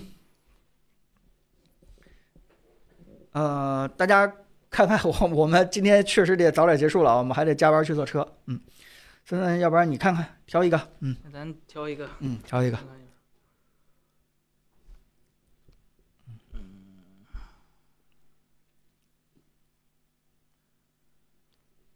家提点儿适合当结尾的一个 不能要求太高啊，不能要求太高这个 Siri 默认设置耀中是雷达，这个怎么改？啊，这个这个我们就不聊了啊。哎，聊聊这个吧。苹果 M 芯片会像高通会像高通一样支持独显吗？啊，我们把这个嗯问题给大家简单聊聊。对，首先这个东西，我觉得大概率是不会的。首先，第一点就是说，从既定现现现实嗯来看，就是说，苹果从推出自己 M 系列之后的芯片，是一票否决了自己以前的所有的独立显卡，就，呃，包括不限于更老的那种英伟达显卡，包括它上一代的 Mac Pro 的 AMD 显卡，都是通通不支持的。然后第二点呢，就是说，呃。他在前一段发的那个 Mac Pro 特意讲了自己的扩展性，但唯独是不支持外接显卡的，就是说哪怕留了那么多 PCIe 槽，也不是给显卡备用的。所以说你能看出来，至少苹果现在是不准备，呃，给整个就是说它的就 M 系芯片做一个外接显卡的一个生态的。而第二就是说第三方厂商，就是说英伟达和 AMD 或者说英特尔这几个能做显卡的厂商。啊、也没有动力是说在苹果上这块做一个一个就是说外接显卡的需求。第一就是说驱动，驱动是最大的问题。为什么说 M 系列的一直没有就是老的？你你起码说能跑以前 AMD 的吗？没有，因为说 AMD 没有写这个驱动，苹果也没有对外开放这个驱动接口。呃，自从移到了 M 芯片之后，包括图形的 API 或者各种东西，都是完全针对它自己的硬件去写的，就是它的软件和它自己的硬件是高度并行发展的。就是说我这个软件就抽按着这个硬件抽象着来的。你要用别人家，就意味着你要考虑兼容性，你可以考虑到兼容性，那就必定有效率的损失。嗯所以说，对于苹果来说，现在什么都要掌握在自己手里的情况下，是不需要外界想，而更何况是说，对于苹果的设备来说，呃，现在最大的瓶颈可能也不一定是在显卡上，虽然它显卡不是特别啊、厉害，但是说它整个整个系统的瓶颈还还有别的地方突破，而且，呃，别的显卡，你说，比如说我我一个显卡支持苹果，一个显卡同时支持苹果和 Windows，那我在苹果上和 Windows 上那都支持，但是性能不一样。啊，消费者对于消费者来说，这又是一件不公平的事儿。说是或这个事儿，你说是消费者去是找微软，还是找苹果，还是找显卡厂商？这个东西到最后就是说，几家都不讨好啊，就导致一个最后的决定就是说，那苹果我全都自己搞就算了。核心也是，就是说，在苹果做产品的思路当中，就是，呃，嗯，它不会把这个架构分得很开。这个是在 PC 当年那个架构，就是各做各的，对吧？对大家这个各自把自己的优势发挥出来。苹果的理念当中就是，所有东西都我来，啊，对对吧？我只要把自己的这个 GPU 这块儿这个做好，这就就可以了，用不着有一个独立产品显卡这样的一个东西，对好吧？呃，成，最后我们呃带货了啊，我们这个上了小米十四的壳，大家可以在我们的链接里边去去点一点啊对。我们今天就呃嗯不太这个回答大家其他的一些问题了啊，这个原因就是因为我们刚才说了，我们还得去加班出视频啊。最后你苹果是吧，接个五百块钱显卡，有十六 G 显存，你让它多尴尬呀！对，好，行吧，我们今天就差不多到这儿，好吧？这个如果大家今天没聊透的话，没关系，我们下每周周五啊，每周五还会跟大家去这个在直播间里边好好去聊聊的啊。嗯如果大家这个还关注我们的话，今天晚上再哎多等一等，我们争取尽快把这个视频上上去。嗯嗯，好了，拜拜拜拜，下周再见啊，下周再见，拜拜。嗯嗯